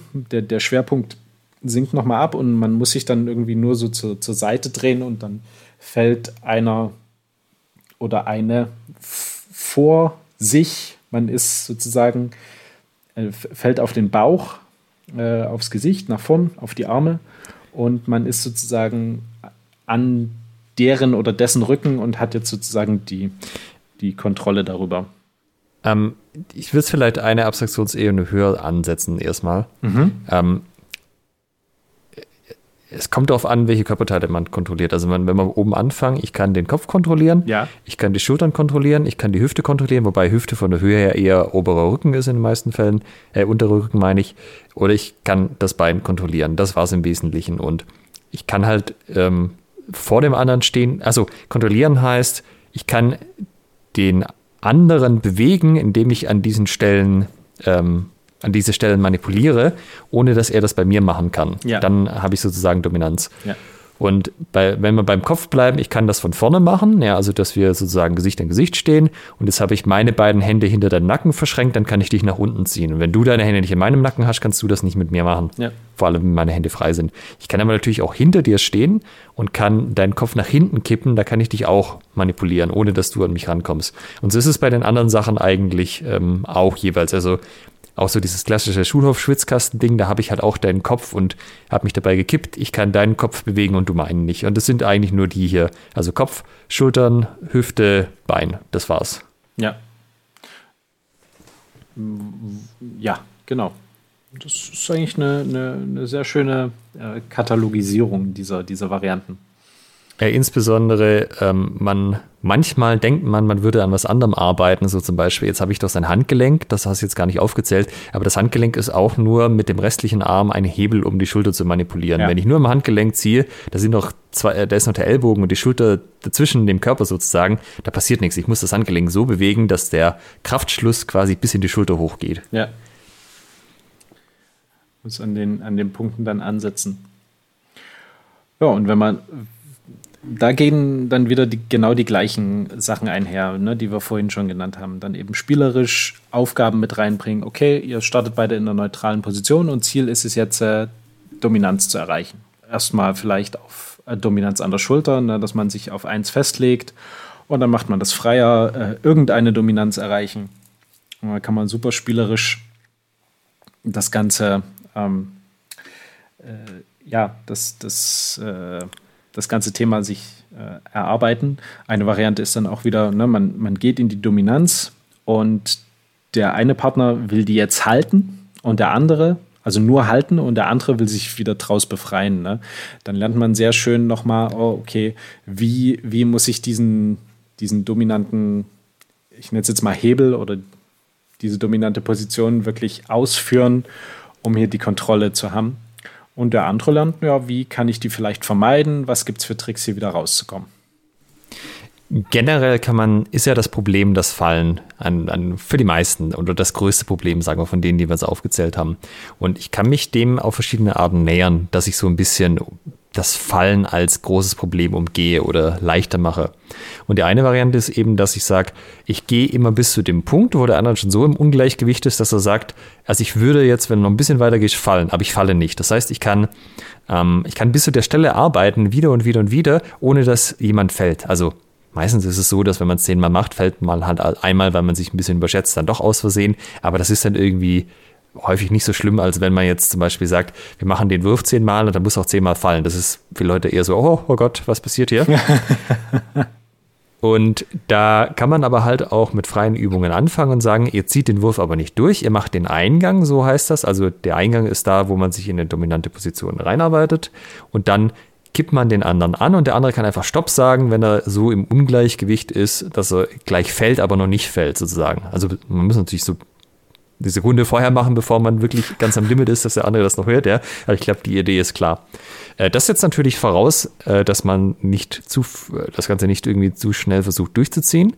Das geht nicht bei allen Würfen, ja, aber bei vielen Würfen geht das, dass man halt den Anfang macht und dann bis zu einem bestimmten Punkt macht. Das heißt, auch der Partner äh, das ist quasi auch ein Mittel für den Partner, dass der so ein bisschen seine Intensität halt runterregelt, wo er sagt, ja, ich fange das jetzt mal an, ich kipp den halt mal an und dann irgendwann sagt er Stopp und dann kann ich aber in diesem Moment auch noch innehalten.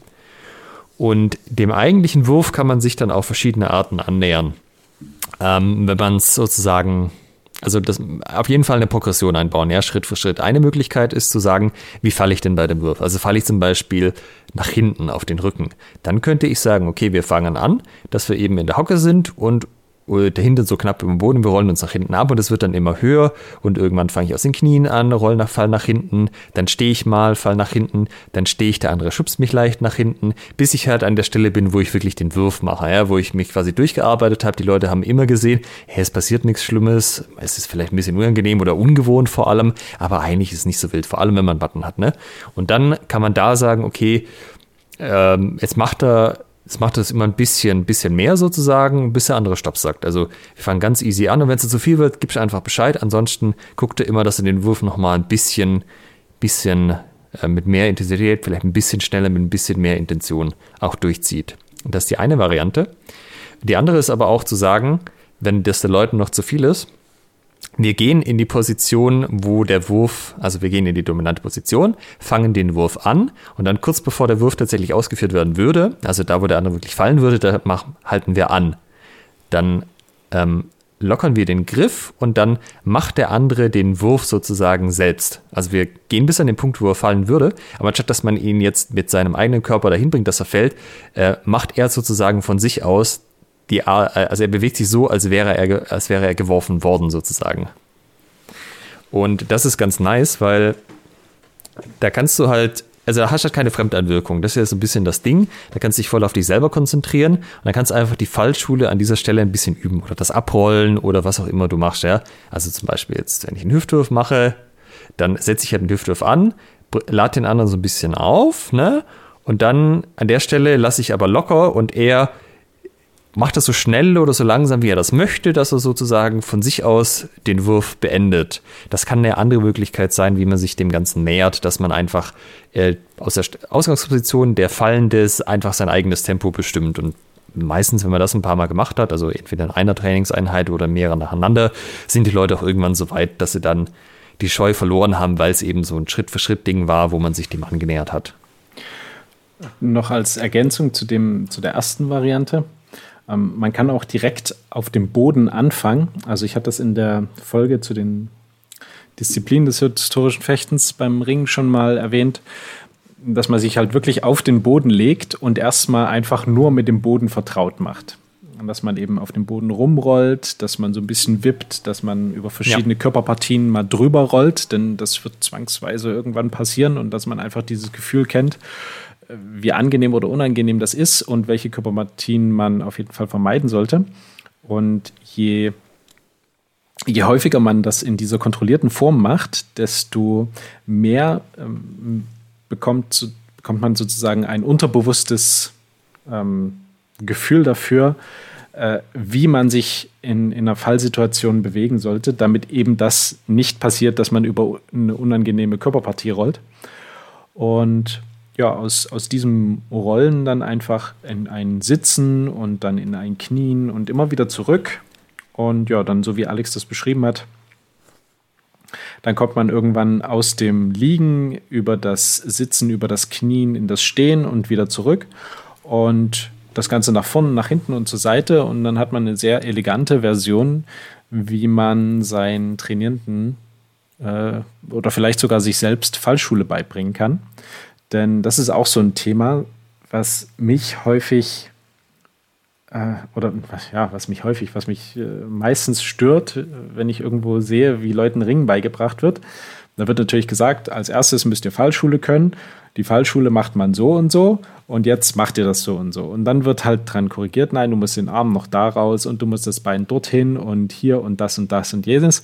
Und ja, pff, super. Ähm, du hast überhaupt kein Gefühl, wie du es richtig machen sollst. Und ähm, das bringt dir auch unmittelbar nichts. Ne? Dir ist vielleicht klar, ja, Fallschule ist wichtig, aber dieses pure, trockene Training der, der Fallschule, ohne dass ein Bewusstsein dafür ist, wofür ich das jetzt brauche, ähm, das, da bin ich ganz großer Gegner von. Na, aber das Fallschuhtraining an sich ist schon wichtig, insbesondere das absolut, Explizite. Absolut. Also wenn du einmal äh, auch dann ein Gefühl dafür hast, wie muss ich denn fallen, wie sieht ein, wie sieht es aus, äh, wie fühlt es sich an, äh, ordentlich zu fallen. Und du kannst es dann auch ähm, äh, na, replizieren. Also du kannst das auf die gleiche Art und Weise immer wieder durchführen. Dann ist es super sinnvoll und auch super wichtig, das auch explizit dann zu trainieren und zu sagen, okay, ihr macht jetzt einfach ein paar Rollen vorwärts, rückwärts, Seite, einfach um dieses, äh, um dieses Feeling aufrechtzuerhalten. Ähm, absolut, aber dahin zu kommen, ähm, ja, das ist der, der, das, der schwierigere Weg. Es geht ja bei dem Ganzen im Endeffekt darum, dass man die Routine kriegt und dass der Körper halt in der Situation des Fallens dann schon das Richtige macht. Und das Problem bei Anfängern, die das zum ersten Mal machen, ist, dass sie in der Regel halt zu viele Muskeln anspannen, die sie nicht brauchen. Also man muss ein ja. paar anspannen, aber man weiß halt am Anfang nicht welche. Und dann fallen die so ein bisschen wie ein Brett und schlagen hart auf, was halt dann unangenehm ist. Und dann, das führt aber halt auch dazu, dass man so, äh, ja, dass man halt auf, auf Teile von einem fällt, wo man eigentlich nicht drauf fallen sollte. Und das, diese Routine für das Fallen an sich zu kriegen, ist halt das, was einem dann erlaubt, wo da ist man dann auch mental nicht mehr so angespannt, dass man irgendwie so äh, alles anspannt vor lauter Panik und das macht das halt auch angenehmer, das Fallen dann tatsächlich. Also es ist nicht nur die psychische Gewöhnung, sondern auch die körperliche, dass man halt nur noch die Muskeln nutzt, die man auch wirklich braucht zum Fallen. Ähm, das dauert aber halt Zeit und ja, also die also es gibt so zwei Varianten, das zu machen. Das eine ist eben explizites Fallschultraining, wie es zum Beispiel auch im Judo gemacht wird. Und das andere ist das, was man jetzt zum Beispiel im Ringen macht, wo man halt in der Regel mit Kindern anfängt. Man lässt die halt die ganze Zeit Purzelbäume schlagen und über die Schulter rollen und vor und zurück und so Zeugs. Dann haben die halt, wenn die das eine Weile machen, irgendwann dieses Körpergefühl drin, dass sie dann schon ihren Körper richtig bewegen. Ähm, meine Erfahrung ist allerdings, dass das bei Erwachsenen nicht mehr funktioniert, wenn die diese Vorerfahrung im Körper nicht haben. Also wenn du denen sagst, also die brauchen Anleitung in der einen oder anderen Form. Äh, natürlich so, dass sie es sozusagen erfahren können am eigenen Körper, wie es sich anfühlt, wenn das irgendwie alles passt. Aber ähm, bei, also bei Erwachsenen könnte ich einfach sagen, wir machen jetzt mal, also rollt man so ein bisschen rum und dann, dann geht das schon, sondern die brauchen schon Hilfestellung aus meiner Erfahrung raus. Mhm. Okay. Ich habe die Erfahrung gemacht, wenn man sagt, hier rollt erstmal über den Boden, macht mal dies und dann steht mal auf und dann rollt mal zurück. Dann ähm, die ersten paar, wenn du die erste Trainingseinheit, in der du es machst, da kommen natürlich äh, ganz viele, ähm, ich will nicht sagen Blessuren, aber da kommt dann sehr viel Oh und weh und weh und ach. Und aber beim zweiten Mal klappt es dann schon deutlich besser, weil man, weil man weiß, ähm, es hat sich so dann ins Unterbewusstsein eingebrannt, ah nee, da diese Bewegung, das ist überhaupt nicht cool. Besonders, wenn man sozusagen das macht, während man noch Schmerzen von der, von der letzten Session hatte, da weiß man ziemlich genau, mm -mm, da nicht lang. Ja, kommt ein bisschen drauf an, wie man es aussieht. Ich habe den Eindruck, manche erwarten das auch, dass man das halt so auf Bahnen macht und wenn du den sowas Spielerischeres geben würde, würden die sich erstmal schwer mit tun. Also das ist halt auch wieder dieses Kulturding, dass irgendwann will man schon an den Punkt kommen, wo das alles okay ist, wo das den Leuten vielleicht auch nicht peinlich ist, wenn sie irgendwie schräg rollen oder was auch immer. Aber äh, ob das der Startpunkt immer ist, ist dann eine andere Sache. Wo ich, wo ich noch drauf eingehen wollte, weil wir das jetzt auch schon mit der Technikauswahl hatten, ähm, weil wir auch gesagt haben, es geht um das lange Schwert auch. Ähm, Im langen Schwert sind ja vier Leibringen drin. Das sind alles äh, Hüftwürfe, äh, zwei links, zwei rechts, jeweils nach vorne und nach hinten. Und es gibt so Formulierungen, das ist das ähm, erste, ja genau, das ist das erste Leibringen. Und zwar äh, also es gibt erst die technische Ausführung vom Wurf, so springen mit dem rechten Fuß hinter seinen rechten und greif ihm im Sprung mit dem rechten Arm zu seiner linken Seite vorn weiter um den Körper. Gar nicht so relevant, aber dann kommt ein Satz, zieh ihn auf diese Weise auf deine rechte Hüfte und wirf ihn mit dem Hinterkopf vor dich oder im Original ähm, und lass ihn also und fass ihn also auf deine rechten Hüften und wirf ihn für dich hinten auf seinen Kopf. Ähm, das klingt erstmal nicht, wenn man es wörtlich nimmt, und das würde ich an der Stelle machen, nicht nach einem geselligen Wurf, sondern ich werfe den anderen auf den Kopf. Das ist jetzt natürlich so, wenn ihr sagt, naja, ich würde jetzt gerne mal ein bisschen Ringen machen und vor allem halt auch mit Schwertfokus, so ein bisschen unbewaffnet ist schon okay, aber am Ende soll es mit Schwert gehen, dann könnt ihr diese Art von Würfen nicht machen. Also das ist nicht für ein geselles, geselliges Ringentraining, wo alle keine Ahnung haben, geeignet, wo man dann auch noch so ein bisschen frei miteinander ringt, um auch den Spaß zu haben. Das heißt, ähm, diesen Wurf nicht machen. Jetzt habt ihr aber das Problem, der nimmt ja eine bestimmte Nische ein, diese Würfe. Auch die anderen, ja, das sind Hüftwürfe. Hüftwürfe ist ja, vielleicht eh nicht das Alleridealste für Anfänger. Ich fange normalerweise auch mit Oberkörper oder ähm, Sachen an die, mit an die Beine greifen an, weil das auch kontrollierbarer ist. Hüftwürfe finden, tun sich die Leute immer schwerer. Ähm, den Trick, den ich gefunden habe, ist es zu sagen, was für eine Situation deckt das denn ab? Ja, also das eine ist eben, dass der mein Gegner steht eben links oder rechts von mir und ich stehe mit dem Oberkörper zu ihm oder mit dem Rücken zu ihm sozusagen. Und wenn ihr da alternative Würfe findet, die die gleiche Nische abdecken, die aber sicherer ausführbar sind, weil sie weniger Fähigkeit von dem Werfenden erwarten und wenn der es äh, irgendwas schlecht macht, dann weniger riskant für den Geworfenen sind, dann schaltet ihr euch sozusagen das nächste Level frei, weil dann kommen die Leute, wenn sie in die Situation kommen, probieren sie das mal aus. Und wenn es nicht klappt, ist für beide okay, aber hat beide sich dabei noch wohlfühlen. Aber sie versuchen zumindest mal das anzusetzen. Und dann ähm, dauert es natürlich immer ein bisschen, bis sich die Techniken so festigen, dass die Leute das auch im Freikampf mal machen. Aber dann habt ihr die Chance, ähm, dass die Leute halt diese Lücke sozusagen ausfüllen mit einer thematisch passenden Technik, nämlich mit einem, einem Leibringen. Und wenn das dann läuft, äh, das läuft dann schon vielleicht auch ein paar Jahre, dann könnt ihr irgendwann mal sagen, wir schauen uns jetzt die tatsächlichen Leibringe an, genauso wie sie an der Stelle in der Quelle stehen. Aber das ist aus meiner Sicht was für äh, also wenn ihr es wirklich im Sparring äh, anwenden wollt und nicht einfach sozusagen einfach mal gucken, ne? Was aber ja auch schon riskant ist, wenn man Leute mit dem Hinterkopf vor sich wirft, ohne dass man ringen kann. Ja. Also das, das ist fortgeschrittenes Zeugs, würde ich jetzt erstmal sagen. Das ist nichts, was ich einen Anfänger machen lassen würde. Und auch wenn ihr jetzt schon im schwer zu sagen fortgeschritten seid und im Ringen halt nicht, dann würde ich trotzdem sagen, sucht euch da passende Würfe, die nicht erfordern, dass ihr, dass ihr genau die Würfe machen müsst. Also die die gleiche Nische ausfüllen. Das heißt, Positionierung ist die gleiche, aber die halt sicher sind für alle Leute. Ähm, ja, genau. Also in dem Beispiel jetzt, man steht Oberkörper zu Oberkörper, Gegner ist auf seiner rechten, auf der eigenen rechten Seite. Äh, da mache ich es so, dass ich, weil der andere hat auch die Hände hoch, das steht auch vorne weiter drin. Ähm, ich nehme quasi meinen Arm, also meine, ah, wie beschreibe ich das jetzt?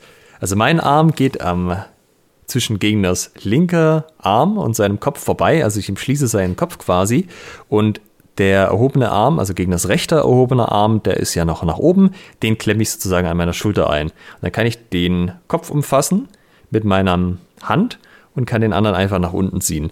Ähm, wenn das nicht geht, passiert nichts, weil dann ähm, habe ich einfach den Arm um ihn gelegt und dann passiert aber auch nichts weiter, aber man kann den anderen ganz, ganz, ganz kontrolliert einfach vor sich ab äh, hinlegen. Also das wäre wahrscheinlich einfacher, wenn ich euch das zeigen würde. Vielleicht machen wir das auf irgendeinem Event mal. Aber das füllt halt genau die gleiche Situation aus, ohne dass ich irgendwie in die Verlegenheit komme, ähm, dann mit dem Hüftwurf hantieren zu müssen. Und ja, wenn es nicht klappt, ist überhaupt nichts passiert. Und alles läuft sehr, sehr kontrolliert ab oder kann sehr, sehr kontrolliert ablaufen. Thema Anfänger. Was brauchen wir für für Ausrüstung. Wir wollen jetzt äh, mit unseren Anfängern Ringen trainieren, haben vielleicht selber noch nicht so viele Erfahrungen. Und jetzt stellt sich die Frage, okay, was brauchen wir alles? Was brauchen die Leute an sich und was brauche ich für Equipment fürs Training? Also theoretisch ist es ja so, dass die Leute erstmal nichts brauchen. Und was die Ausrüstung angeht, würde ich, also so ein paar generelle Tipps, die Leute sollten mit geschnittenen Fingernägeln kommen, dass sie sich halt nicht gegenseitig aufkratzen. Äh, aus Versehen, äh, das, ja, das ist halt immer ein bisschen blöd, weil dann kratsch, fährst über den Arm, dann blutet einer und das macht keinen guten Eindruck und das ist nicht das, was man haben will. Ähm, zum Zweiten einfach eng anliegende Kleidung, idealerweise auch äh, Sporthosen, die keine Taschen haben, weil auch in so Taschen kann man mal irgendwie mit den Fingern hängen bleiben und so. Das ist meistens auch nicht so wild, aber halt auch ein Risiko, was man ausschalten kann, ähm, was da nicht sein muss. Und ja, dann idealerweise Matten. Also in der Regel in den Sporthallen gibt es irgendwo eine Matte. Das sind vielleicht auch nicht die allerbesten, aber ja, geht schon. Falls man keine Matten hat, ähm, könnte man sich ja mal überlegen, ob man zumindest ein Set her tut. Zum Beispiel, es gibt ja so ein Meter mal ein Meter Puzzlematten. Wenn man da jetzt neun Stück kauft, hat man drei Meter mal drei Meter, so ein Feld. Und dann könnte man halt dieses eine Feld äh, abwechselnd verwenden. Das wäre auch eine Möglichkeit. Aber theoretisch, mehr brauchst du ja eigentlich nicht. Ich würde dann bei, wenn ihr ein bisschen fortgeschritten seid, wenn ihr dann anfangt, ähm, auch das aus dem Stand ein paar kompetitive Aufgaben dazu zu nehmen, empfehle ich dann immer noch mal irgendwie einen Tiefschutz und einen Zahnschutz ähm, zu verwenden. Denn na, man, man ist in einer sehr engen Distanz und dass mal dort eine Schulter, ähm, ein Ellenbogen, ein Knie, ein Oberschenkel irgendwie äh, aus Versehen in einer Position landet, wo es unangenehm ist, das kann man durch besagte Schutzausrüstung äh, ganz gut abfedern. Also tatsächlich Tiefschutz haben, wir, haben die Männer meistens in den Trainings eh an. Äh, Zahnschutz haben wir noch nie verwendet, war bei uns zumindest noch nie irgendwie ein Thema. Mhm. Ist aber, also schade natürlich auch nicht und es gibt es auch schon für einen Zehner irgendwo auf Amazon. Ja, absolut. Also mehr als 10 Euro müsste da nicht großartig ausgeben. Würde vielleicht, also das ist so eine ähm, so ein Weichplastikzeug, was man in heißes Wasser tut, dann wird es ganz weich, dann ähm, packt man sich das in den, ja, auf die Kauleiste sozusagen, dass die den eigenen Abdruck dann bekommt. Also das ist dann individuell richtig angepasst, sitzt dann richtig, richtig gut. Und äh, ja, dann, dann lässt man das kurz im Mund und dann kommt, lässt man das abkühlen oder eben aushärten. Und ja, da das in den, ähm, da würde ich dann schon darauf achten, dass es vielleicht in einem aus Deutschland oder einem europäischen Land kommt, ähm, wo man die Inhaltsstoffe so halbwegs kontrollieren kann. Und wenn ihr das aufmacht und euch kommt da irgendwie so ein stechender, beißender Geruch entgegen, dann macht es einfach direkt wieder zu und nutzt euer Widerrufsrecht beim Kauf. Äh, das, das muss dann einfach nicht sein. Ja, ähm, also natürlich die vom normalerweise, also wenn man ein besseres braucht, weil man irgendwas macht, wo man das wirklich notwendig hat und äh, nicht nur so als, äh, was wäre wenn Versicherung oder wenn es einem wichtig ist, dann kann man sich die auch vom Zahnarzt zum Beispiel machen lassen oder von spezialisierten Herstellern. Dann ist man aber natürlich mit deutlich mehr Geld dabei. Dann kostet es auch irgendwie mal 80, 100 Euro oder so. Ja. Und das, wir reden ja hier immer noch von Anfängern. Ein Punkt, ähm, den ich noch ansprechen würde, um das Thema sicher trainieren nochmal zu forcieren, ist Partner-Matching. Äh, das dient vor allem der gefühlten Sicherheit, wenn ich mit 1,70 äh, knapp und 60 Kilo nicht unbedingt mit jemandem mit 1,90 und 110 Kilo trainieren muss. Das passiert auch häufig, wenn äh, besagte 110 und 60 Kilo Trainingspartner zufällig übrig bleiben. So alle anderen haben sich einen gesucht, weil irgendwie in ihrer Größe, nicht, ne? Genau, in ihrer Größe, der eine hat dann, wollte nicht mit dem Großen und der andere wollte nicht mit dem Kleinen und dann bleiben irgendwie die übrig. Das ist äh, nicht gut. Da könnt ihr auch als Trainer dann so ein bisschen vermittelnd eingreifen und sagen, ähm, stellt euch mal der Größe nach auf und dann in 1, 1 2, 1, 2. Ne? Und dann hat man erstmal zumindest für den Anfang was gefunden. Und wenn die Aufgabe einmal gemacht wurde, dann hat man auch ein gewisses Selbstvertrauen, eine gewisse Sicherheit. Man weiß, was einen erwartet und dann ist es nicht so schlimm, wenn man jetzt auf einen Trainingspartner trifft, der jetzt äh, äh, nicht unbedingt den, der, eigenen, ähm, dem, der eigenen Körpergröße und Statur entspricht.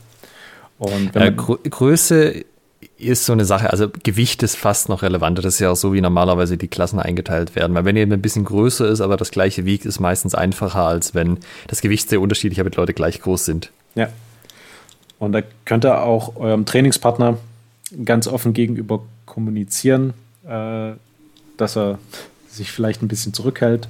Und als Trainer, ne, die von Alex oft angesprochene Kultur und die Regeln, das auch zum Teil der Kultur machen, dass ähm, vermittelt wird, ähm, wenn man sich irgendwie ein bisschen unwohl fühlt, wenn man sagt, hm, ja, ganz wichtig. Also wäre wär schön, wenn du ein bisschen, wenn wir das irgendwie in halber Geschwindigkeit machen oder ich würde gerne erstmal mit dir probieren, das eine, eine Stufe vorher zu machen, um mich irgendwie an Größe und Gewicht zu gewöhnen. Ja. Das sind ganz wichtig. Äh, was wir zum Abschluss noch kurz sagen könnten, wäre, das haben wir bei, bei den Warum Ringen essentiell ist, nicht erwähnt. Ähm, selbst wenn ihr sagt, Ringen ist überhaupt nicht euer Thema, könnte das ja nicht verhindern, dass der andere einfach aktiv ins Ringen geht. Also ich meine, es passiert, aber wenn beide nicht ringen wollen und man ist in Ringdistanz, dann geht man halt auseinander und macht von dem weiter. Aber wenn einer, also wenn euer Partner oder Gegner wirklich Bock hat, euch anzuringen und ihr könnt halt nicht ringen, dann habt ihr ein Problem. Ja. Um, das bringt uns dann nochmal zu dem Punkt äh, des Minimalpakets. Ring für das historische Fechten auch an der Waffe. Ne? Wenn ihr sagt, äh, Ring, lasst mich eigentlich damit in Ruhe, ich will historisches Fechten mit irgendwie einer Waffe machen, Ähm, der, um den gerade von Alex angesprochenen Punkt kommt ihr oftmals nicht drum rum. Und dann müsst ihr zumindest in der Lage sein, stabil zu stehen, stabil wegzugehen und aus diesem, aus dem Ringen rauszukommen ne? und aus diesem Anfall äh, sozusagen euch zurückzuziehen. Und darüber definiert sich dann so ein bisschen das, das Minimalpaket. Und was würdest du sagen? Was gehört da dazu? Also ich muss halt so viel ringen können, dass ich das Ringen abwehren kann. Das heißt, so ein paar, äh, mich greift jemand am Arm, wie, wie ziehe ich mich da jetzt raus? Wie winde ich mich sozusagen aus der Situation raus? Ähm, das muss auch nicht viel sein. Also muss sich selber die Würfe ausführen können, aber zumindest, dass man, dass jemand schon mal ein paar Würfe an einem probiert hat, dass man auch so ein Gefühl kriegt, was ist denn gefährlich für einen? Also gefährlich im Sinne von, da kann ich jetzt geworfen werden, nicht unbedingt körperlich gefährlich. Und man braucht einen Plan, wenn das nicht klappt, nämlich der andere einfach besser ringt und man sich nicht rauszieht und dann geworfen wird. Also man muss so viel fallen können, ähm, auch in Ausrüstung und auch in Ausrüstung gerne mal trainieren, ähm, dass einen das jetzt erstmal nicht stresst. Ja, das muss jetzt nicht sein, was man am allerliebsten macht, aber wenn halt der andere mal einen Double Leg Takedown macht oder einen Oberkörperringen oder so und man fällt, dann sollte das jetzt auch nicht der Untergang der Welt sein. Ja, dann fällt man halt, äh, der andere kriegt einen Punkt, man steht auf, putzt sich ab, äh, bedankt sich für die coole Aktion und dann geht's weiter. Genau, das wäre natürlich das Ziel. Das heißt, von was für einem Umfang reden wir dann? Ähm, wir, wir müssen sozusagen die Stabilität haben. Wir müssen wissen, wie es sich anfühlt, geworfen zu werden, wie auch so ein, so ein Eingang sich anfühlt, ne, dass man so antizipieren kann, oh, hier geht gleich was los. Also und so ein bisschen das Problem ist ja die Routine. Weil, ähm, wenn wir jetzt einen Zeitraum nennen und sagen, macht doch mal mindestens ein halbes Jahr Ringen bei euch. Einfach nur so, dass mal alle auf dem Stand sind. Und dann macht danach, aber geht keiner aus dem Verein in der Trainingsgruppe ins Ringen, warum auch immer und dann mache ich das drei Jahre nicht mehr auf dem nächsten Event, ringt mich mal wieder einer an. Das wäre halt blöd, ja? ja. Also so zumindest immer mal wieder geworfen werden in verschiedenen Situationen. Äh, ganz easy, ganz, ganz entspannt, ja. Vielleicht im Freikampf, wenn das in die Kultur passt, vielleicht auch separat, ab und zu mal Fallschule machen oder vielleicht, wenn er einmal im Jahr die, das Langschwertcurriculum durchmacht, dass er dann halt immer so ein bisschen Zeit fürs Ringen aufwendet und vielleicht mal zweimal im Jahr eine Fallschule macht. Sowas in der Art würde ich, würde ich begrüßen, wenn ihr das einfach drin hättet.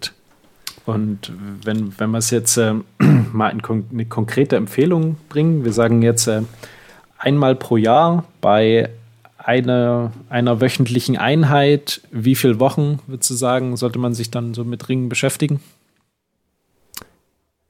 Äh, und die, diese eine Einheit pro Woche ist dann quasi nur Ringen oder ist das schwer? Ja, und wir, wir, wir sagen jetzt mal nur Ringen, ne, um jetzt das, okay. das kurz zu vereinfachen. Ja, also ich denke, so einmal im Halbjahr mal irgendwie zwei, drei Einheiten Ringen machen, einfach nur um es aktuell zu halten. Weil du, also wenn mit einer Einheit kommst du ja nirgends weit, das, du brauchst ja die nächste Einheit nochmal, um das dann nochmal zu wiederholen und dann mindestens noch eine dritte, um es zu festigen. Ja. Also ich sag mal, ja, vielleicht sogar einen Monat. Äh, Monat im ersten Halbjahr, Monat im zweiten Halbjahr ja. irgendwie so, wo man dann Ringen macht. Ich denke, da wäre man schon besser dabei als viele HEMA-Gruppen. Man wäre, was die Sicherheit fürs Ringen angeht, auch, auch, höher. In der Regel hat man ja mehr als eine Einheit pro Woche. Das heißt, da könnte man immer noch eine zweite Einheit mit anderen Dingen machen oder eine dritte und eine vierte. Ähm, aber ich denke, das wäre vom Umfang her was, wo man, das könnte man noch unterbringen. Ähm, vielleicht finden sich ein paar Leute, denen es dann ja Spaß macht, die das weiter verfolgen wollen. Und man hat aber ähm, also dem Ringen sozusagen auch, auch Rechnung getragen. Mehr ist natürlich immer besser, aber ist auch klar, dass man irgendwie mit seiner Zeit haushalten muss. Hätte ich jetzt auch so gesagt. Acht Wochen pro Jahr ist, glaube ich, ein gutes, gutes Maß, in dem man auch richtig was unterbringt schon. Ja, also auch wieder hier natürlich, wir reden von Anfängern und von Minimalkenntnissen, dass man sich nicht wehtut, falls man mal ein bisschen leicht geworfen wird. Ähm, wenn man größere Ambitionen hat, muss es natürlich mehr sein. Ja. Und es, also es verbietet einem dann trotzdem niemand mit den Kenntnissen, die man in diesen acht Wochen erlangt hat, das auch, äh, sollte sich die Situation geben, mal in einem Gefecht auszuprobieren und äh, vielleicht selber nicht nur zu vermeiden, geworfen zu werden, sondern irgendwie dann äh, die Situation zu seinen Gunsten zu entscheiden. Ja, das hängt ja dann am Fechtsziel ab, ob man selber das Ringen sucht oder es meidet. In jedem Fall Minimalkenntnisse braucht man. Ja. Und im einen Fall halt sogar noch welche Kenntnisse, die darüber hinausgehen. Ja, ich finde, das ist eigentlich ein, ein, sehr schöner Abschluss, dieses Minimalpaket für die heutige Folge. Ähm, Dann lassen wir es auch gut sein für ja, heute. Da haben wir jetzt eine ganze Menge reingepackt ähm, in die anderthalb Stunden. aber das war ein Thema, was uns wirklich, äh, was uns wirklich sehr am Herzen liegt, was uns auch sehr viel Spaß macht. Und ähm, an, an dieser ja. Stelle äh, würde ich sagen, sollten wir auch noch mal erwähnen, dass wir auch äh, ultra gerne bereit sind, durch die Nation zu fahren und ähm, euch das mal an einem ähm, Seminar, an, an einem Wochenende oder bei einer Veranstaltung näher zu bringen. Oh, das ist ein guter Punkt. Ähm, falls ihr mal jemand einladet, also e-, egal ob das jetzt wir beide sind oder sonst jemand, für, einen, für einen Ringen-Workshop, ihr könnt den Leuten explizit sagen, hey, wir machen in aller Wahrscheinlichkeit nach da erstmal ein paar Jahre keinen Ringen-Workshop mehr, aber das, was wir gerne wüssten, wäre so ein Grundsystem, wie man das denn danach trainieren will, könnte. Also nicht einfach so, gib uns zehn Techniken und fahr wieder heim, sondern äh, wir möchten gerne diese Ansätze wissen, wie man das machen kann. Also so wie da war das, was wir heute in der Folge auch besprochen haben. Das sollte da, also das könnt ihr auf jeden Fall fragen und da können euch die Leute und wir beide auch auf jeden Fall helfen. Und äh, wenn ihr uns unterstützen möchtet, dann könnt ihr das natürlich auch noch mit einem Patreon-Abo verknüpfen, denn äh, eines der, der möglichen Benefits ist natürlich auch ein wunderbares Seminar mit Alex und äh, mir. Äh, nicht zu gewinnen, sondern äh, definiert als, ähm, als Gegenleistung zu bekommen dafür für eure Unterstützung. Also wir kommen dann zu euch und machen ein, ein Seminar nach euren Vorstellungen. Ja. Haben wir was vergessen?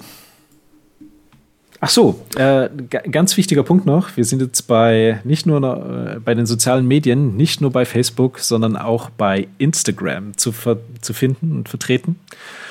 Ähm, und äh, bewegen uns weiter in die Welt des Foto- und Videopostens. Instagram.com slash Trommelwirbel Schwertgeflüster. Wer hätte das gedacht? Schwertgeflüster mit UE. Ich glaube, das kriegt, also so viel traue ich unseren Zuhörern zu, dass sie das finden. genau, dort könnt ihr uns abonnieren und liken ohne Ende. Alles klar. Dann würde ich sagen, macht's mal gut und bis zum nächsten Mal. Ja, macht's gut. Tschüss. Ciao. In der nächsten Folge haben wir wieder einen Gast und zwar the one and only Carla Hubermann. Und wir reden mit ihr über das Thema Kinderspielplatz Frauenturnier. Und wer meint, dass das ein ziemlich kontroverser Titel ist, der sollte auf jeden Fall reinhören. Bis dann.